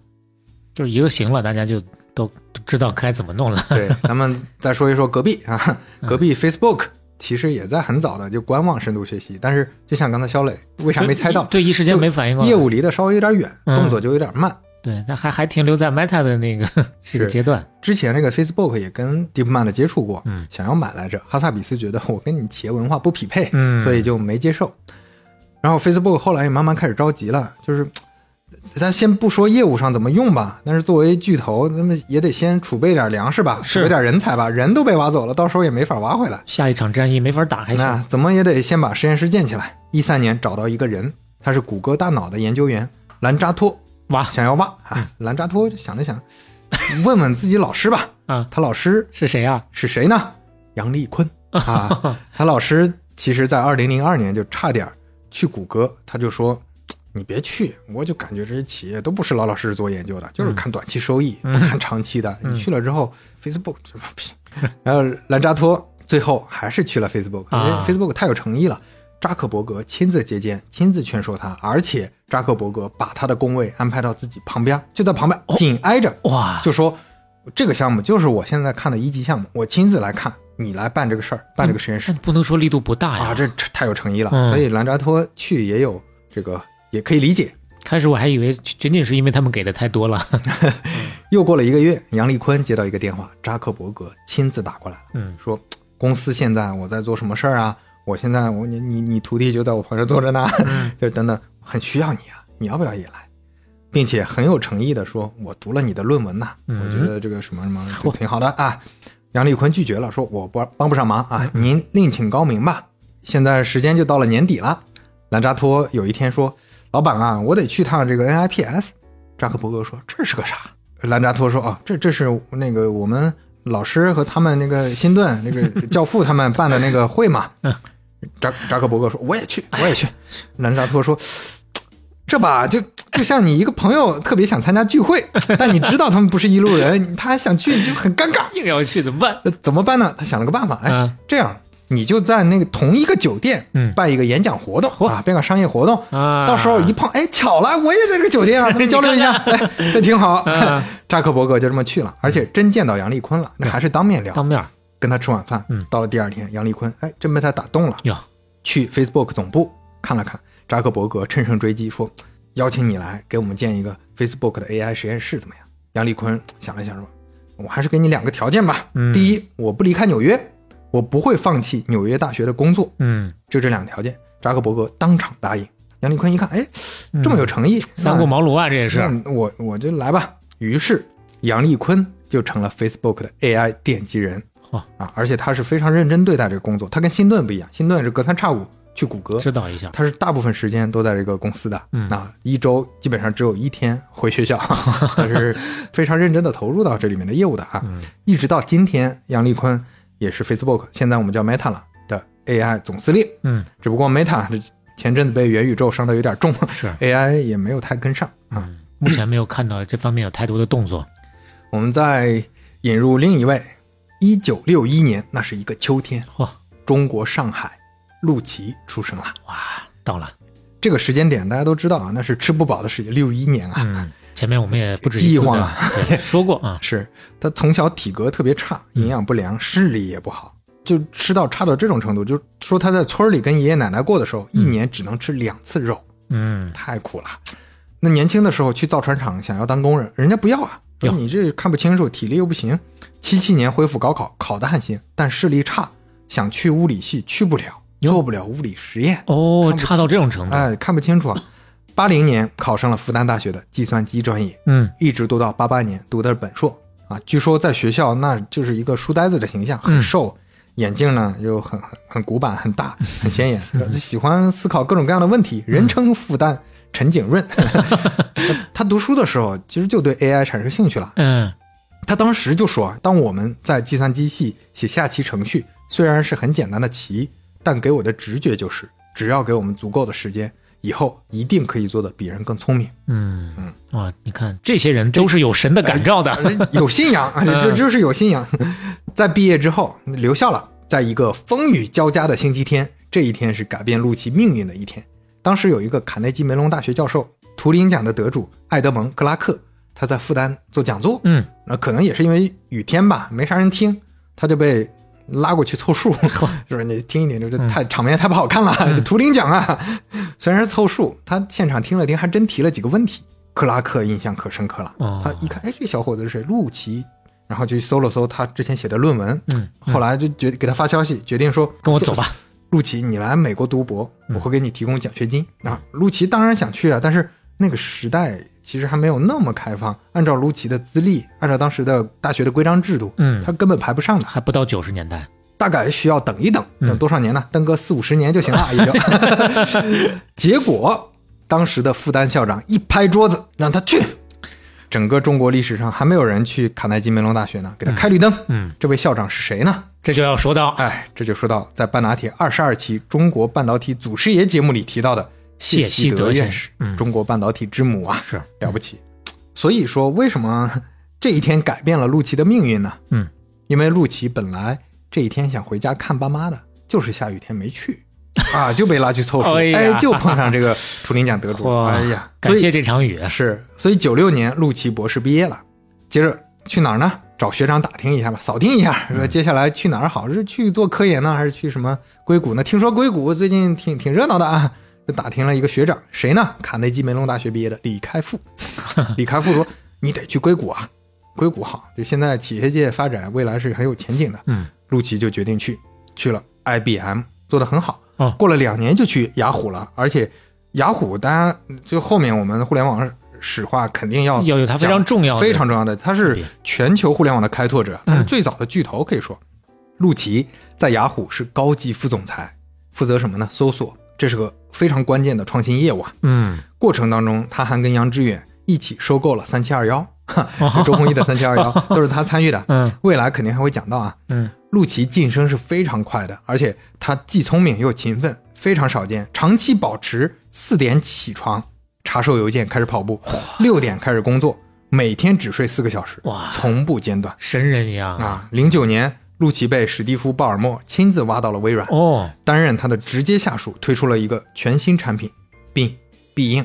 必应就是他搞出来的，他搞的，从零到一搞的。嗯同时，陆琪还顺手负责几个业务：Skype 云服务、Office 三六五，嗯啊，几乎核心业务都在他手上。嗯，Office 三六五当年叫 Office，当年叫为啥叫 Office？Office 三六五呢？嗯就陆琪把它搬到了云上啊，嗯这就是陆琪亲自干的呀。这是微软非常成功的策略。到现在布局，我们看微软的营收里大量的云计算，也是跟陆琪这个策略有关系的。嗯那他跟很多人不一样的是，除了做业务，他也很熟悉学术，他还是保持日常看论文的一个状态。是，他对 AI 也有极强烈的兴趣。很快他就认识杰夫辛顿了，嗯认识神经网络这些前辈，包括认识了吴恩达，快速 get 到了深度学习的价值。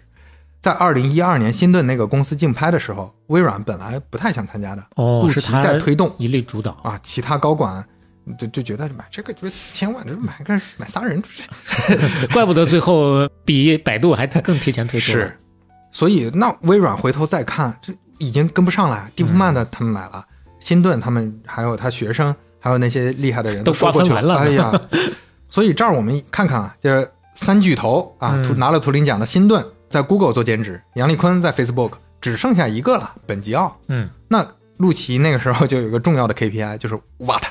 一定要把它弄过来。一直到二零一六年，本吉奥一直是拒绝各种科技公司的邀请，嗯还是在他的学校里做研究。陆琪亲自带队坐飞机去蒙特利尔大学，请本吉奥出山。本吉奥很直接，给多少钱我都不去，给多少钱我都不去。想都别想啊！他很喜欢蒙特利尔这个地方，因为这个地方他可以说法语啊，他的母语是法语啊，法语，嗯对，然后就很亲切。另外呢，在学校里学术研究也更开放。那去了企业还得搞项目，还是最开始杨丽坤担心的那个事。说不定还得搞人际关系什么的，他更不喜欢。嗯，陆琪看这咋办啊？就想办法找突破口。哎，还真给他找着了。本吉奥那个时候在给一家公司叫马鲁巴，也可能这么发音啊，做咨询。嗯，一看，哎，做咨询这家公司，得嘞，买买嘞，买了它。这家公司做什么不重要，嗯收过来值不值钱不重要，我收过来就是把他做咨询的这几个小时买过来。一年之后，这家公司终于加入了微软，本吉奥如愿所偿，成为了微软他们的顾问。嚯，但是陆琪在收购那个时候已经离职了。嗯嗯，说到陆琪，他是算算整时间也感觉这子在想这个事儿呢。是他也是整个硅谷历史上位置最高的中国人。嗯那确实他也不像温达，温达他还是呃，其实在外国长大的，新加坡长大的，嗯，但陆琪是土生土长的中国人上海出生的，嗯。经历过特殊年代的，他能成为微软这种巨头的正儿八经的二号位，很不容易。太厉害了。而且他跟印度人萨提亚纳德拉，嗯。那我们现在都知道是微软的 CEO CEO，嗯在他跟他的竞争当中，差点就赢了，很可惜是，啊。二零一六年离职之后，加入百度，成为 COO。而且我们也知道萨提亚确实是非常的英武，所以说输给他也不丢人。是，嗯而且在百度的这个整个经历也非常光彩，嗯大家都看到那那一年他做了很多事情，非常出色。我我当时有在百度的师兄跟他直接接触过，嗯太勤奋了，而且非常全面。嗯他不光关心业务，还随时问学术上的进展，随口一问，啊，你最近研究什么课题？嗯哦，有什么论文推荐给我？哦，过两个星期再见，全读完了。哇，他愿意去一线去嗯看大家在读什么论文，在看什么。那一般当老板，我就安排活儿，你们去研究论文，去去看看怎么实现。高高在上，多少有点信息茧房。是，那你这么回头看的话，陆琪对 AI 的影响是非常大的呀。嗯在微软，他积极推动 AI，在百度也积极推动 AI。如今做投资也是很早就布局 AI，嗯，包括他把硅谷著名的投资孵化器 YC 搬到中国，成立了哦 YC 中国。然后他后来这个可能因为各种关系不能叫 YC 中国了，他就把它改组成了奇迹创谈。嗯啊，奇迹创谈也是投 AI 为主嗯，啊，这都是有很多关系的。那说完了三国鼎立，差不多了，嗯，还是稍微过一句，啊，全球 AI 最重要的公司之一，中国的百度。哎，你笑什么呀？就说嘛，对不起，对不起，这这你这态度不端正啊对！对对，这这这是恶习啊，恶习。嗯前面说的吴恩达，他做了互联网教育的同时，在二零一四年加入了百度，嗯成为百度首席科学家，而且搭建了百度大脑 IDL。嗯二零一七年，吴恩达离职。那真从 AI 方面的技术来说，确实在国内，百度早些年的这个积累还是最多的。就我们真的说，现在拿出来的技术模型这个基础，啊，BAT 也好，字节呀、这其他的更不用说，嗯其实还是百度技术看百度最后的。对，嗯，那、尤其是在 AI 方面的技术积累，他们是积的最后的啊。那我们回顾一下，从一二年到一六年是企业开始慢慢水涨船高，开始搞 AI 的时候了。嗯从一六年开始，就可以说企业已经深度融合 AI 进入各种各样的业务的时期。那到二二年之后，又是另外一个局面了。嗯我们进入下一章，第四章，终结者。二零一四年十一月，美国科技圈头部大 V A.K.A. 硅谷钢铁侠、慈善家、营销大师、嘴炮王，咱们敬爱的 Elon Musk 老师马老师啊，看出手了，看 AI 这么热闹，嗯我怎么能不凑个热闹呢？来，就发了一篇文章，嗯，说 DeepMind 的这个 AI 的增长，那可是指数级的了。我跟你们说，嗯五年到十年期间，AI 就会产生严重的危害。我们要防止有害的数字化超级智能体逃进互联网，非常危险。嗯从这个时间点之后，他就开始到处宣讲，只要有他的公开场合，就到处宣讲这个故事，一直到现在其实也还是哎一直在讲，一直在讲，那就是硅谷仁波切，西海岸活佛。那跟霍金和刘慈欣说我们不要接近外星人一样，不要回答，不要回答，马斯克就说 AI 就不要碰，很危险，或者说你得你得注意。是你们不要碰啊，对，Google 可能会搞出毁灭人类的机器人大军，是啊，这可比核武器危险。嗯等等等等。DeepMind 的人，包括 Facebook 的扎克伯格，他们都说，目前的 AI 啊，也就是玩玩电子游戏、下下棋，没有那么危险。马斯克说，那不是这个逻辑，因为技术进步是指数级的，是可能速度达到我们还没反应过来，唰一下，哎哎，就到极点了对，就昨天是跟人类智力比是零点九，今天到了一，明天一百了，可能 对吧？过了几点，你给追你都追不上。是啊，这不是线性发展。嗯，但是马斯克确实很有意思啊，他自己的公司也在做人工智能，一点都不松懈，嗯 非常努力。用他的话说，我必须用我的这个努力来哎防止将来可能出现的问题。对马斯克那确实可能也算是真诚的啊。嗯二零一五年，马斯克宣布投入一千万美金在人工智能安全方面做建设，他投给了一个叫生命未来研究所的机构。嗯，但后来想了想，觉得这么做不够，能不能攒个局，搞一个非商业的机构，哎，跟大公司对抗？嗯，他的观点是啥呢？是商业公司为了商业目标，可能搞出一些危险的东西了，因为你为了商业目标，可能就会损失大原。则就要扔掉一些哎真正安全的还得是非盈利组织。嗯，他这么想的时候，芝麻掉到针眼里。有两个人也这么想，哎，一位是 YC 的老板 Sam Altman，嗯，未来有机会会单独讲他，大家只需要知道，哎，这位是非常年轻的硅谷最知名的投资和孵化机构，可能没有之一的 YC 的 CEO。嗯，孵化了三千五百多家创业公司。YC 这家公司自己在二零一四年的估值就达到了六百五十亿美元。嗯，二零一五年的时候，这位 Sam Altman 奥特曼多大呢？三十岁整，哇，只有三十岁那会儿。他是一九八五年生人啊。嗯，他对人工智能非常感兴趣，虽然之前没做过，觉得哎，现在是时候了。这个 YC 已经做成做成这样了，已经到天花板了，没什么可做的了。我三十岁，这第二春了啊。来吧，全心投入新的事业当中。还有一位也是年轻有为的哥们儿，格雷格·布罗克曼，嗯，Greg Brockman，哈佛大学的辍学生，MIT 辍学生啊，都没读完，是 Stripe 支付公司的 CTO。当然，因为也因为他没读完，所以年轻啊。嗯这家公司我看最新估值已经五百亿美元了，那也是美国最大的支付公司之一，嗯就有点类似支付宝的业务吧。但是它有很多银行的业务这种。嗯，他大学没读完就创业了，所以在一五年的时候才二十六岁啊，八九年生人，嗯我们的同龄人。是，他非常懂技术，但不是特别懂 AI。他觉得我可以学啊，我做 CTO 是可以的。嗯，Stripe 就是 YC 投的嘛，所以他跟奥特曼很熟，他跟奥特曼很熟，奥特曼又跟马斯克很熟，嗯那这就那一起串起来了。窜局吧。所以这个布洛克曼呢，就跟奥特曼和马斯克吃饭，吃完饭那就是会车开了远光灯啊，整个世界都亮了，哎呀，就就得搞这个，搞这这也是自己编的是吧？自？己编的，自己编的，可以啊。我们这个就不用《俏皮话大全》那本书了，嗯。我们也生成式了啊。生成式，就搞这个弄起来。嗯，咱们缺的现在缺个啥呢？就是相当于就缺个程序员了，不是就缺个 AI 专家了。会这这个真正懂的人在哪儿？对，打电话先给本吉奥，上来就找三巨头。嗯，本吉奥大家还记得啊，三巨头之一，陆琪挖挖不动，是靠买公司才请他当个顾问，这种嗯肯定请不到嘛。但本吉奥给他们列了个清单嚯，说你去找这些人，嗯布洛克曼就挨个请他们，一共十个人，把他们邀请到了一个酿酒厂，就在这儿聊得特别兴奋，特别兴奋，饼画的特别大。这十个人当场就有九个同意加入了，嚯，包括谁呢？嗯包括前面提到的小萨、萨哦，特基斯。那不是还在谷歌吗萨？特斯基夫在谷歌，嗯就在谷歌大脑。新顿的关门弟子就是当时敲门很虎的那个，是是是小萨啊，小萨这种名字就好记多了，我跟你说。是 这些科学家也很有理想主义精神。嗯未来他们要做一个什么呢？完全没有商业压力的非盈利实验室，就跟谷歌和微软竞争。就跟他们干。哎，这事儿被谷歌他们一听说，哎，这还行，嗯立马就报价挖人，他们出多少？三倍、五倍也行。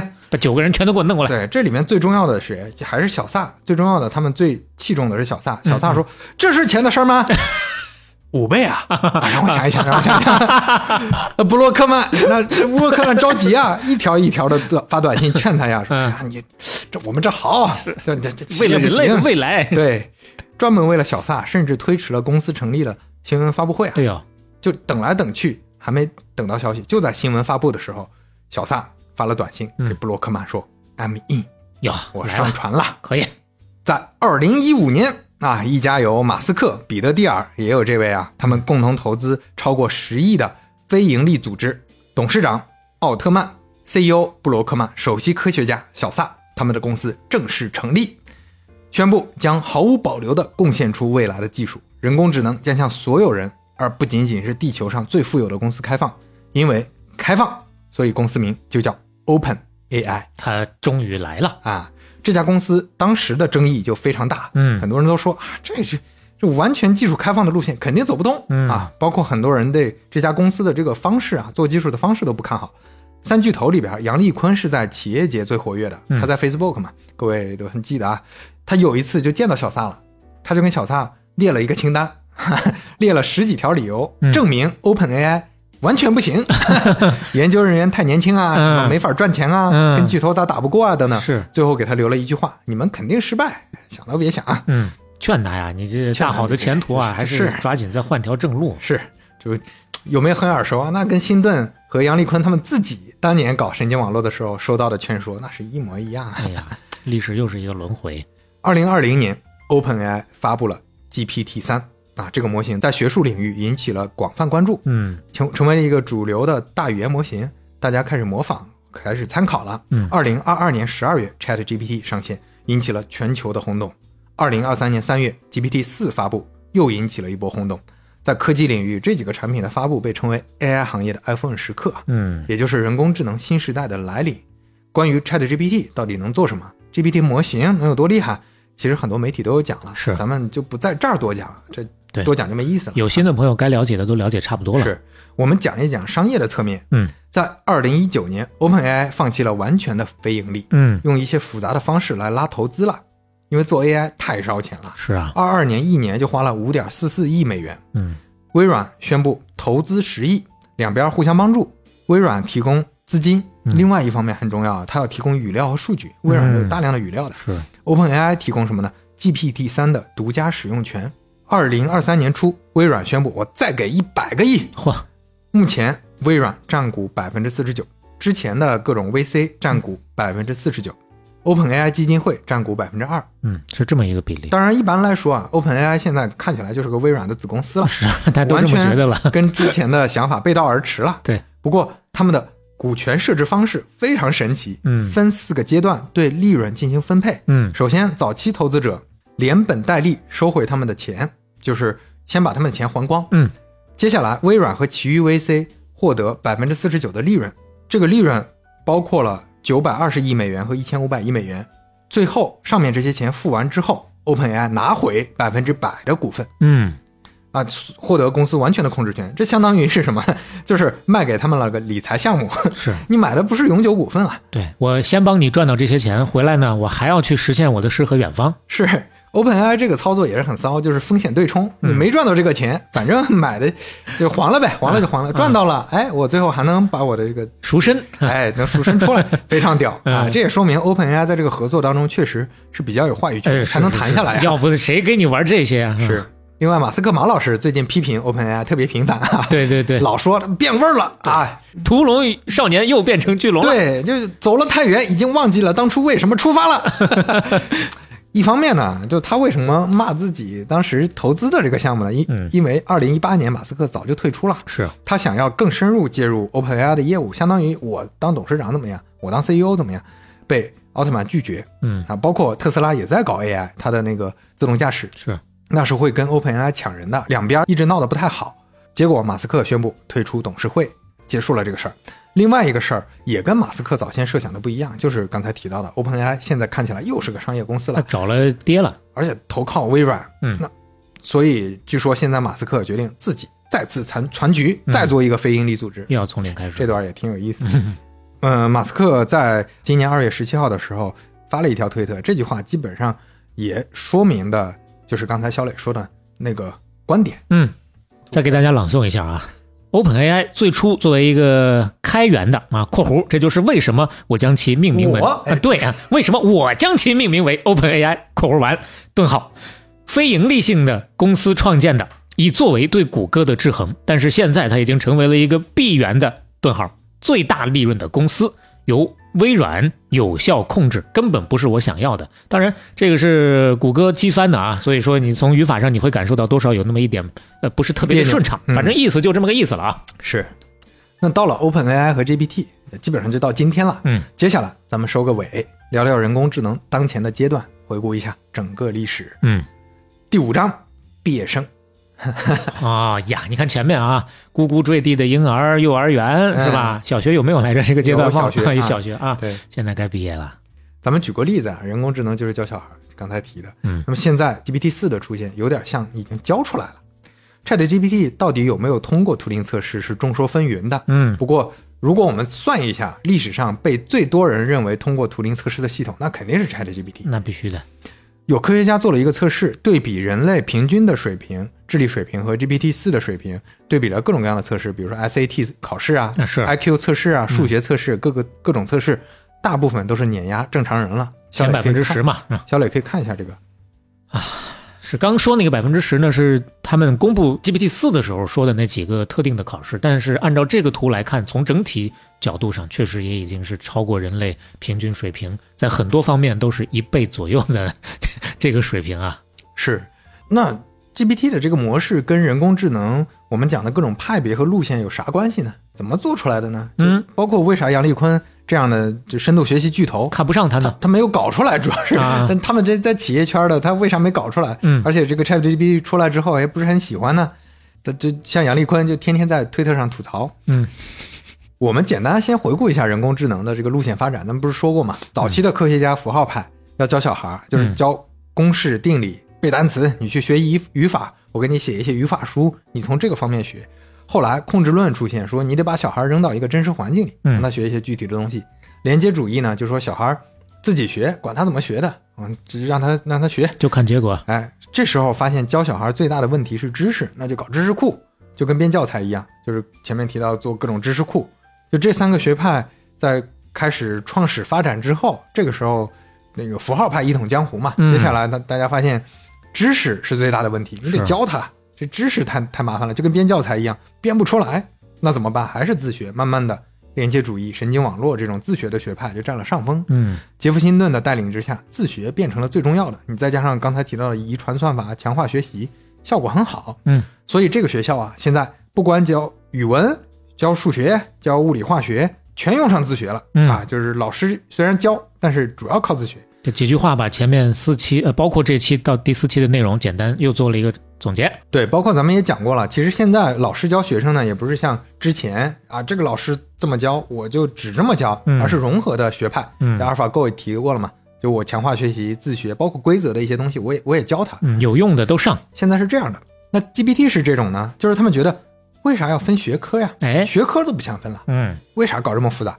就把这个小孩关图书馆里，是你就给我进去学，你看看直接学，你你别管你学的是什么学科，别管你看什么书，这就相当于几乎去掉了大部分的规则、嗯研究课题等等的，彻底拥抱神经网络。最后发现，他还真的像模像样的什么东西都学会了。哎，你不去给他安排老师，只把数据给他，那他自个儿就能琢磨出这个结果来。对，这最后就是对于 GPT 或或者说 OpenAI 的团队来说，他们嗯。只做了一件事，就是调一调，他都记住了，我调教一下。嗯。啊，你应该怎么回答问题？好，接下来你去回答，哎，回答的很好，嗯。就到这程度。GPT 背后的语言模型其实七十年代就出现了，它的语言模型非常好理解，就是知道了上下文，预测下一个词儿是什么。嗯。就当你知道一个词儿，下一个词儿是什么，这么预测；知道前几个词儿，下一个词儿是什么，就是这个很简单的逻辑。对，GPT 也是这个逻辑。比如说我们讲半拿，你会知道下一个是铁；我们说不容，你会知道我们会说易。哎，就是这个意思。嗯 GPT 预测下一个词儿的时候也是这么做的，一模一样。嗯但是它就在一个词儿一个词儿蹦的时候，它就蹦出来了一个推理能力。哎，我蹦出来了一个虎虎生风，蹦出来了一个，恍如隔世。呃，这个是让学术界特别惊讶的，就没有想到啊，因为是猜词儿啊，就对，就正常想猜词儿也很难想象到说他能猜出一个新的东西来，怎么能做到呢？是这这就是大家想不想不通的啊。哎，就像你一个三岁小孩儿读了世界上所有的东西，但没有逻辑推理能力，说出口的都是头头是道，啥都会。是这个确实目前是学术界的一个未解之谜，但它就是有了这个方面了。但这里面另外还有一个很哲学的部分，就是我们说人脑为什么要中间那一层，嗯为什么要有抽象能力，为什么要推理演绎？比如说我们看到路灯，为什么要认知路灯的这个特征或者说模式识别？嗯那是因为人脑存储不了那么多，你记那么多路灯干嘛呀？因为路灯都差不多。嗯我们大脑记录一个路灯大概的模式之后，见到哦这是路灯就行了嘛。嗯但是反过来说，如果一个大脑能容纳所有的数据，或者容纳特别大规模的数据，那我把这所有的路灯都记下来，没有什么不可以。那我们为什么要中间这一层？我要识别这是个啥？嗯，当我去要去回答一个问题的时候，我把所有这些干的原始数据全部拿出来，全拿出来搜索一遍。跟你算，跟你算，给你嗯给你答案，嗯这不是也是个方法吗？哎，所以这就是一个很哲学的问题了，这个很嗯魔幻，听起来。是啊，对，，就为啥要抽象？这不需要抽象。嗯，或者说他做了这个抽象，我们也不知道。咱前面也简单说过了，只不过它中间这个过程我们不了解，但是它是不是真的有做这个抽象这个过程？这里面就很有意思的一点，就是他们 GPT 团队做这个模型的时候，嗯让机器就给机器有一个 prompt，神奇的魔幻的 prompt，、嗯叫 think step by step，多啊想几步，就你按步想，不是直接想完，嗯，是你先一步一步想，就像人类思考，人类思考可能也是一步一步想，哎，分步骤。它只要加上这几步，嗯效果突然贼好，哎，这就是相当于中间又抽象了几步，啊，这个很有意思。现在大家也都知道啊，你看他嫌他太胡说八道的时候，给他这么一个提示语，哎他就能靠谱很多。是是是，嗯那这个我们再反过头来说说，对于学术圈这些科学家来说，其实他们本来是用这种巧妙的方法让 AI 更牛逼，那是毕生的追求啊。嗯。那你就像明斯基一样，一直在搞新想法，什么 框架理论啊、心智社会啊等等。嗯。但是 GPT 完全没有这些，用的都是老方法，嗯。就是大力出奇迹，用非常暴力的方法搞了个巨大的神经网络。嗯。就这么说吧，就是你是语文老师，你还是全国特级教师，嗯。结果有一天隔壁学校说我们的学校成绩很好，你过去走访了一下，说他怎么做的？把老师都开除了，把学生塞到图书馆里嗯。多学了两个月，学的还不够，再多学两个月，嗯。学的还不够，再多学两个月，哎，这就学的成绩好了。对，哪有学校会这么搞啊？我之前听说过有些地方试点不是那个呃教师轮岗制嘛，嗯。教师轮岗制就看这些名师去那些呃普通的学校能不能教出来，教不出来啊。这个后来发现学生的成绩会跟这个学生的素质、生源关系更大、哦啊，他他会有这个这方面的这个关联的，这很有意思。嗯但当然这个这这也不是针对所有老师啊，没有没有对 它它只是一个一个局部的案例啊。对 AI 领域其实一直有一个梗图，就当时 GPT 四发布的时候，还拿出来把这个梗图当成一个笑话图问了 GPT 四，GPT 四很好的解释了。就是这个梗图，我跟肖磊解释一下，肖磊先嗯看一下、这个。想必大家可能不少人啊，不是那个图啊，对，上面这个人在说啊，我们这个学习模型啊过度泛化，因为我们这个训练维度太高了，我们应该降低结构性风险，重塑一下损失函数，搞一个新的内核，使用非偏见的软性边界。结果啊，效果就是一路下滑呀，就是叠加了各种各样更像的符号派的叠加了各种方法啊规则方法。嗯。对，下面这个效果贼好，但是这个人就一句话，嗯。加几层啊，没事儿，加几层，加的是什么呢？就是神经网络的层数。啊，效果就贼好哇，就是这些科学家搞了半天啊，搞了半天研究规则，最后发现我就加几层，啊这就是怎么说呢？自以为是的人类给他定各种各样的规则，不如让大自然来解决，以他的神奇妙手来。呃，这这是小磊说的啊，杨杨立坤的这个骂街电话马上就打过来了，就是对，这这这确实是一个非常，其实它是它是一个大家现在也很无奈的一个一个嗯一个状况，就是你你投入了这么多人的智慧，最后发现不如让算力提高一点儿，让这个方法就 tricky 的方法加一点儿，打点儿补丁，哎，最后做了效果就好，哎，就很感慨啊。是怎么说呢？大力真的就能覆盖更多的面嘛？你放 A O E 真的就比找个神枪手管用。嗯，那你怎么说呢？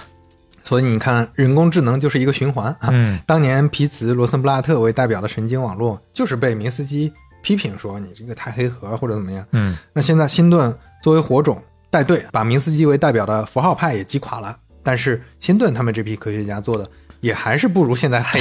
现 在就是现在就黑乌漆嘛黑。对，这就是接下来要说的。其实 AI 一定就要走 GPT 这种模式吗？也不一定，嗯因为它现在暴露出来两个还是比较严重的、很难解决的问题。第一个嗯就是黑盒问题，嗯就像《三体》里第二部里边经常说的，黑暗森林真他妈黑啊！是这这乌漆嘛黑，你会带来问题。什么问题呢？第一，可解释性，这个好理解，就是你根本不知道，你不知道它是怎么不知道。就像刚才我们说的，为什么在这个体量下，就之前语言模型一直是可以做出来的，那做出来效果不好，包括 GPT 三做出来效果都不好，就就是大家不知道为什么它就到了那个基点，哎，就突然暂好时解释不了。解释不了。包括刚才说的，为什么它从这个统计上呈现出了推理，就统计和推理感觉是两码事儿。是，统计是统计，推理是统计多了，它就能做推理了。嗯这个也是个未解之谜，这些全是黑盒，包括 OpenAI 团队也不知道背后的原因，这会造成什么问题呢？就比如我们现在再去问他每一个同样问题的回答都不一样，嗯。那你没法调，你作为公证团队你也没法调，嗯。你也没法直接说让他应该这么答，而是你只能用语料调试做微调，调来调去，就像学生在图书馆里在那学吭哧吭哧学这个人工智能的小孩儿，你只能给他换本书，你多读读这本书吧，行不行？啊？我给你换个舒服的座椅，你舒服一点。你只能做这种，倒点水喝。有些书我不让你看，就也顶多做这，你不能直接告诉他说你必须怎么怎么样，你不能施加规则。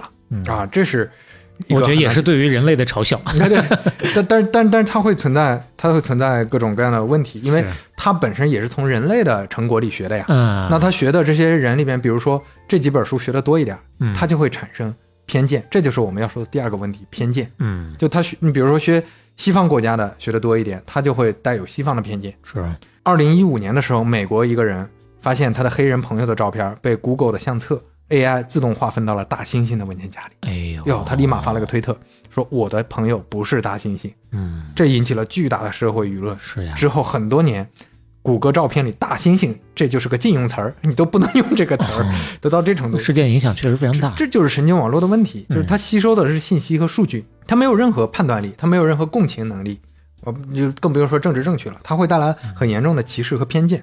比如说，你用知乎的语料训练和用微博的语料训练和用小红书的语料训练，哎，结果肯定不一样。哎，话说话小心点啊！我就说不一样啊不一样不一样不一样啊！这就是你你没法去加规则调整。嗯，比如说那嗯之前那个如果试用过 Mid Journey 这种 AI 绘图软件，就知道早期的版本里对亚洲人非常不友好，是你画出来都是眯缝眼儿。对，这这就是他们用的语数据库里亚洲人的脸庞都是带有这种歧视性的，嗯或者说西方审美的。所以他们也应该像啊、这个 OpenAI 一样，嗯、三点五出来之前啊，也得多 fine tune 一下 啊，才有一个相对政治更正确的、不会出大问题的这么一个版本。是，所以那嗯，包括现在我们嗯我们看到这些公司在调试的时候，怎么调呢？你没法在底层加规则，你只能在表层加规则，就加、嗯加黑名单嘛，违禁词嘛。啊比如说画图的时候，sexy 不能画，胸部不能画，就让你不能画色图。更笨的一个办法，用更笨的办法，包括 Chat GPT，包括最近的文心一言里面它有些问题你能明显感知到它是故意回避，嗯肯定是加了一些特殊的表层训练的。嗯那这两个问题，只要还是目前的这种黑盒的方式，就是没法解决的。嗯，所以它也意味着未来会有更多的可能性。嗯啊和不可控性吧。是，当然了，也正因为有这个不可控性存在，所以呢，这个故事到这儿完全没有画上句号。接下来人工智能到底还有没有其他的更多的路线上的可能性，依然还是存在的。是。那人工智能的故事差不多到这儿了。嗯我们从符号派的逻辑推理、启发式搜索等等，连接派的神经网络深度学习等等，行为派里面的强化学习、遗传算法等等，这些嗯都讲到现在，三个学派已经不分彼此了。而且到现在，大家是以更开放、更宽容的心态接受各种方法，包括现在学界、企业界也都在积极的拥抱 GPT 这种模式了。是，就反过来说，这些前辈们，从图灵到香农啊，从明斯基、麦卡锡到皮茨、罗森布拉特，从杰夫·辛顿、杨立坤到吴恩达·陆奇，从达特茅斯到谷歌、微软，他们过去的努力都没有白费嗯啊！他们也不是说最后啊谁输了谁赢了，就大家在听这个故事，不是他们的成果今天都构成了人类社会大厦的砖头。你哪怕说 Chat GPT，它也不是说单纯是哪个学派的胜利，嗯那这里面用了神经网络，也用了好多机器学习的算法，也用了强化学习的方法，它是在各种营养成分之中诞生的一个奇迹啊。那另外，很多人提人工智能呢，总觉得是那些遥不可及的机器人啊，或者科幻片里那种所谓有意识的 AI，《是，流浪地球》里的 Moss 那种的。嗯但人工智能其实不是单指强人工智能，就是那种有意识的人工智能的很多技术都非常有价值。早期人工智能推动了计算机的发展，后来的发展里也推动了很多技术迭代，嗯包括我们今天生活里的人工智能无处不在。我们用的人脸识别人工智能、指纹识别人工智能，用的电商平台、内容平台的推荐算法是，很多电话客服和线上客服这种 AI 客服都是高德地图里面的算法是，滴滴打车的派单系统是，新能源车的这自动驾驶是，谷歌翻译、百度翻译、有道翻译都是，包括在工业上，在企业里面这种应用就更多了。我们现在的生活变得这么便利，除了要感谢那些做创新的企业，也要感谢在这些产品背后一直在做出突出贡献的这些科学家学者们。是所以我们是用这四期节目跟他们致敬。嗯哎呀，刚刚提到的每一个，虽然不是过去四期当中说到的所有，但每一个，不管是名字也好，还是时刻也好，我相信可能声音对面很多人跟我一样，听到都会脑海当中浮现出过去这几期讲到的跟他们有关的事儿，然后是特别有感情的那种感觉。啊，这是真的，又是一个非常重要的大作，并且呢，跟任天堂还不一样。任天堂呢，可能是你觉得这个事儿你有兴趣，你会多听几遍；人工智能呢，就是你觉得这事儿我还没弄明白，我必须回去再捋一下。哎前两期看我们的这个有听友留言也说啊，已经在想办法做脑图了，我们也特别期待看这个脑图出来之后啊，可以帮大家更好的去把这个整体的脉络理得更加清楚一些。是是，你包括我自己写稿子，任天堂可能过一遍就行了，嗯 那这个得过七八遍，是 这搞明白。中间也说到了这么多复杂的人纵横交错的关系。我不知道这四期听完去吹牛逼能不能用得上，是不是比较相对比较难？但是我觉得对每一个人都会是一个好的启发啊。是意义上的事儿，我们也不用再讲太多了。说到这儿，我突然有一个感受，之前我没太想过什么人工智能将来跟人类的关系之类之类的哈。但顺着这个脉络捋下来，我自己突然的感受就是，不管是最终哪派赢了，说人工智能是服务人类的，还是说人工智能会毁灭人类的，哪怕它会毁灭，我们也不可能停止这个脚步。如果将来的结果总归是那个点的话，我们是没法回头的。哪怕是亦步亦趋，中间有磕绊的，也要朝着那个点走过去，直到走到了那个点，我们才会知道最终的结果是什么。大的趋势就是那样了，不管你信与不信。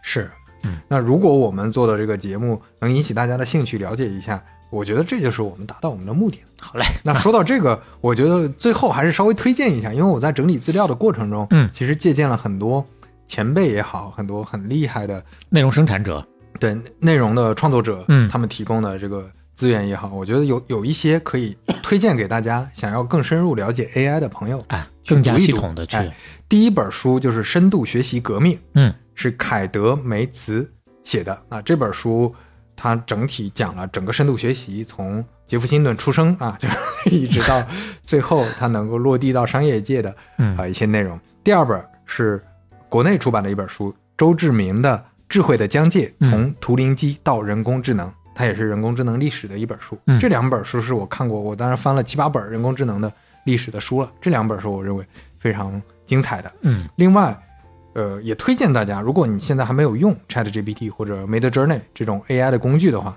可以试用一下，也可以看一看别人使用的视频，对了解一下是怎么回事儿。这个还是值得，如果我现在不了解的话。你通过看别人的视频能够引起你的兴趣，哪怕说你嫌没 journey 你需要掏钱，那你去 ChatGPT 你可以免费用，三点五用就是了啊。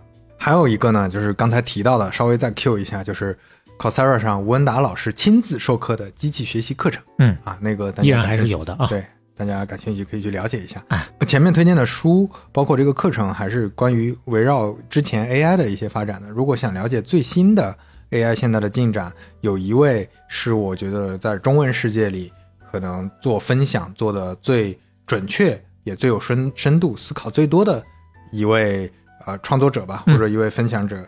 他主要在微博上分享，叫木瑶，木头的木，遥远的遥。遥远的遥啊，嗯木瑶他在呃观察现在 AI 的进展过程当中提供的这些信息，我觉得是非常值得去看的。哎，那也便于我们能够实时的跟上最新的这个，这是真的是层出不穷的新消，就在我们 二零二三年三月底了，录播课的这个时候，啪，新消息出来，百度的媒体闭门会啊，啊这发的文心一言到文心千帆了，这个叫是应该是 to B 的整体的服务，基本上也是跟着微软的步伐在走啊。你们有的我们都得有，虽然说做到什么程度不一定，那接下来国内啊，其实也还是继续有看头的嘛。是，嗯，好，那我们这个四期的系列就到此为止了。哎，最后片尾曲啊，哎，是对，我问了一下 ChatGPT，哦我说你来推荐一首啊，体现漫长的历史当中 科学家们不断奋斗、创造奇迹的精神，同时歌曲又充满着感慨和忧伤，最好还有一点关于 AI 的象征意义的歌。他推荐了 Coldplay 酷儿乐队的《The Scientist》。哎呦哎，也能跟我们前面说 Zara 的那期还应和上啊！那期我们的 片尾曲也是 Coldplay 酷儿乐队的。哎，分享的话就不用多说了啊，都到这儿了，大家想分享的肯定就不要抑制了。哈 哈对，呃，我之前看有朋友说他看了三十多期才确信我们是个好节目，就分享出去了。大家不确信的话，多听几期也行 啊。我这位朋友这么审慎吗？但是非常感谢啊，这又是用另一种方式来帮我们盖戳。对，如果喜欢半打铁的话，欢迎在各个平台小宇宙、苹果 Podcast、网易云音乐、喜马拉雅、Spotify 等平台订阅和收听我们。半打铁四十四期，傻青，我们下期再见。Come up to meet you, tell you I'm sorry.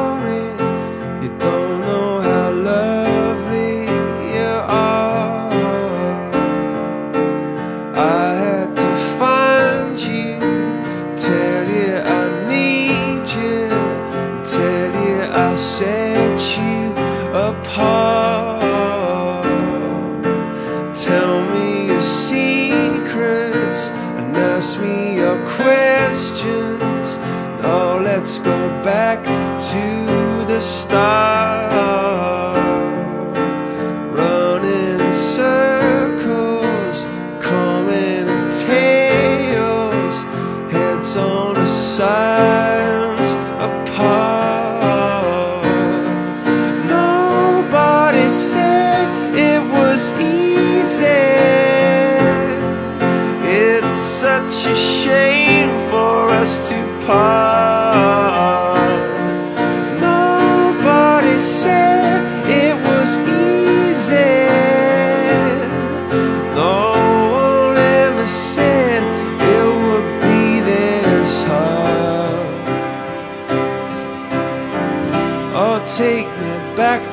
star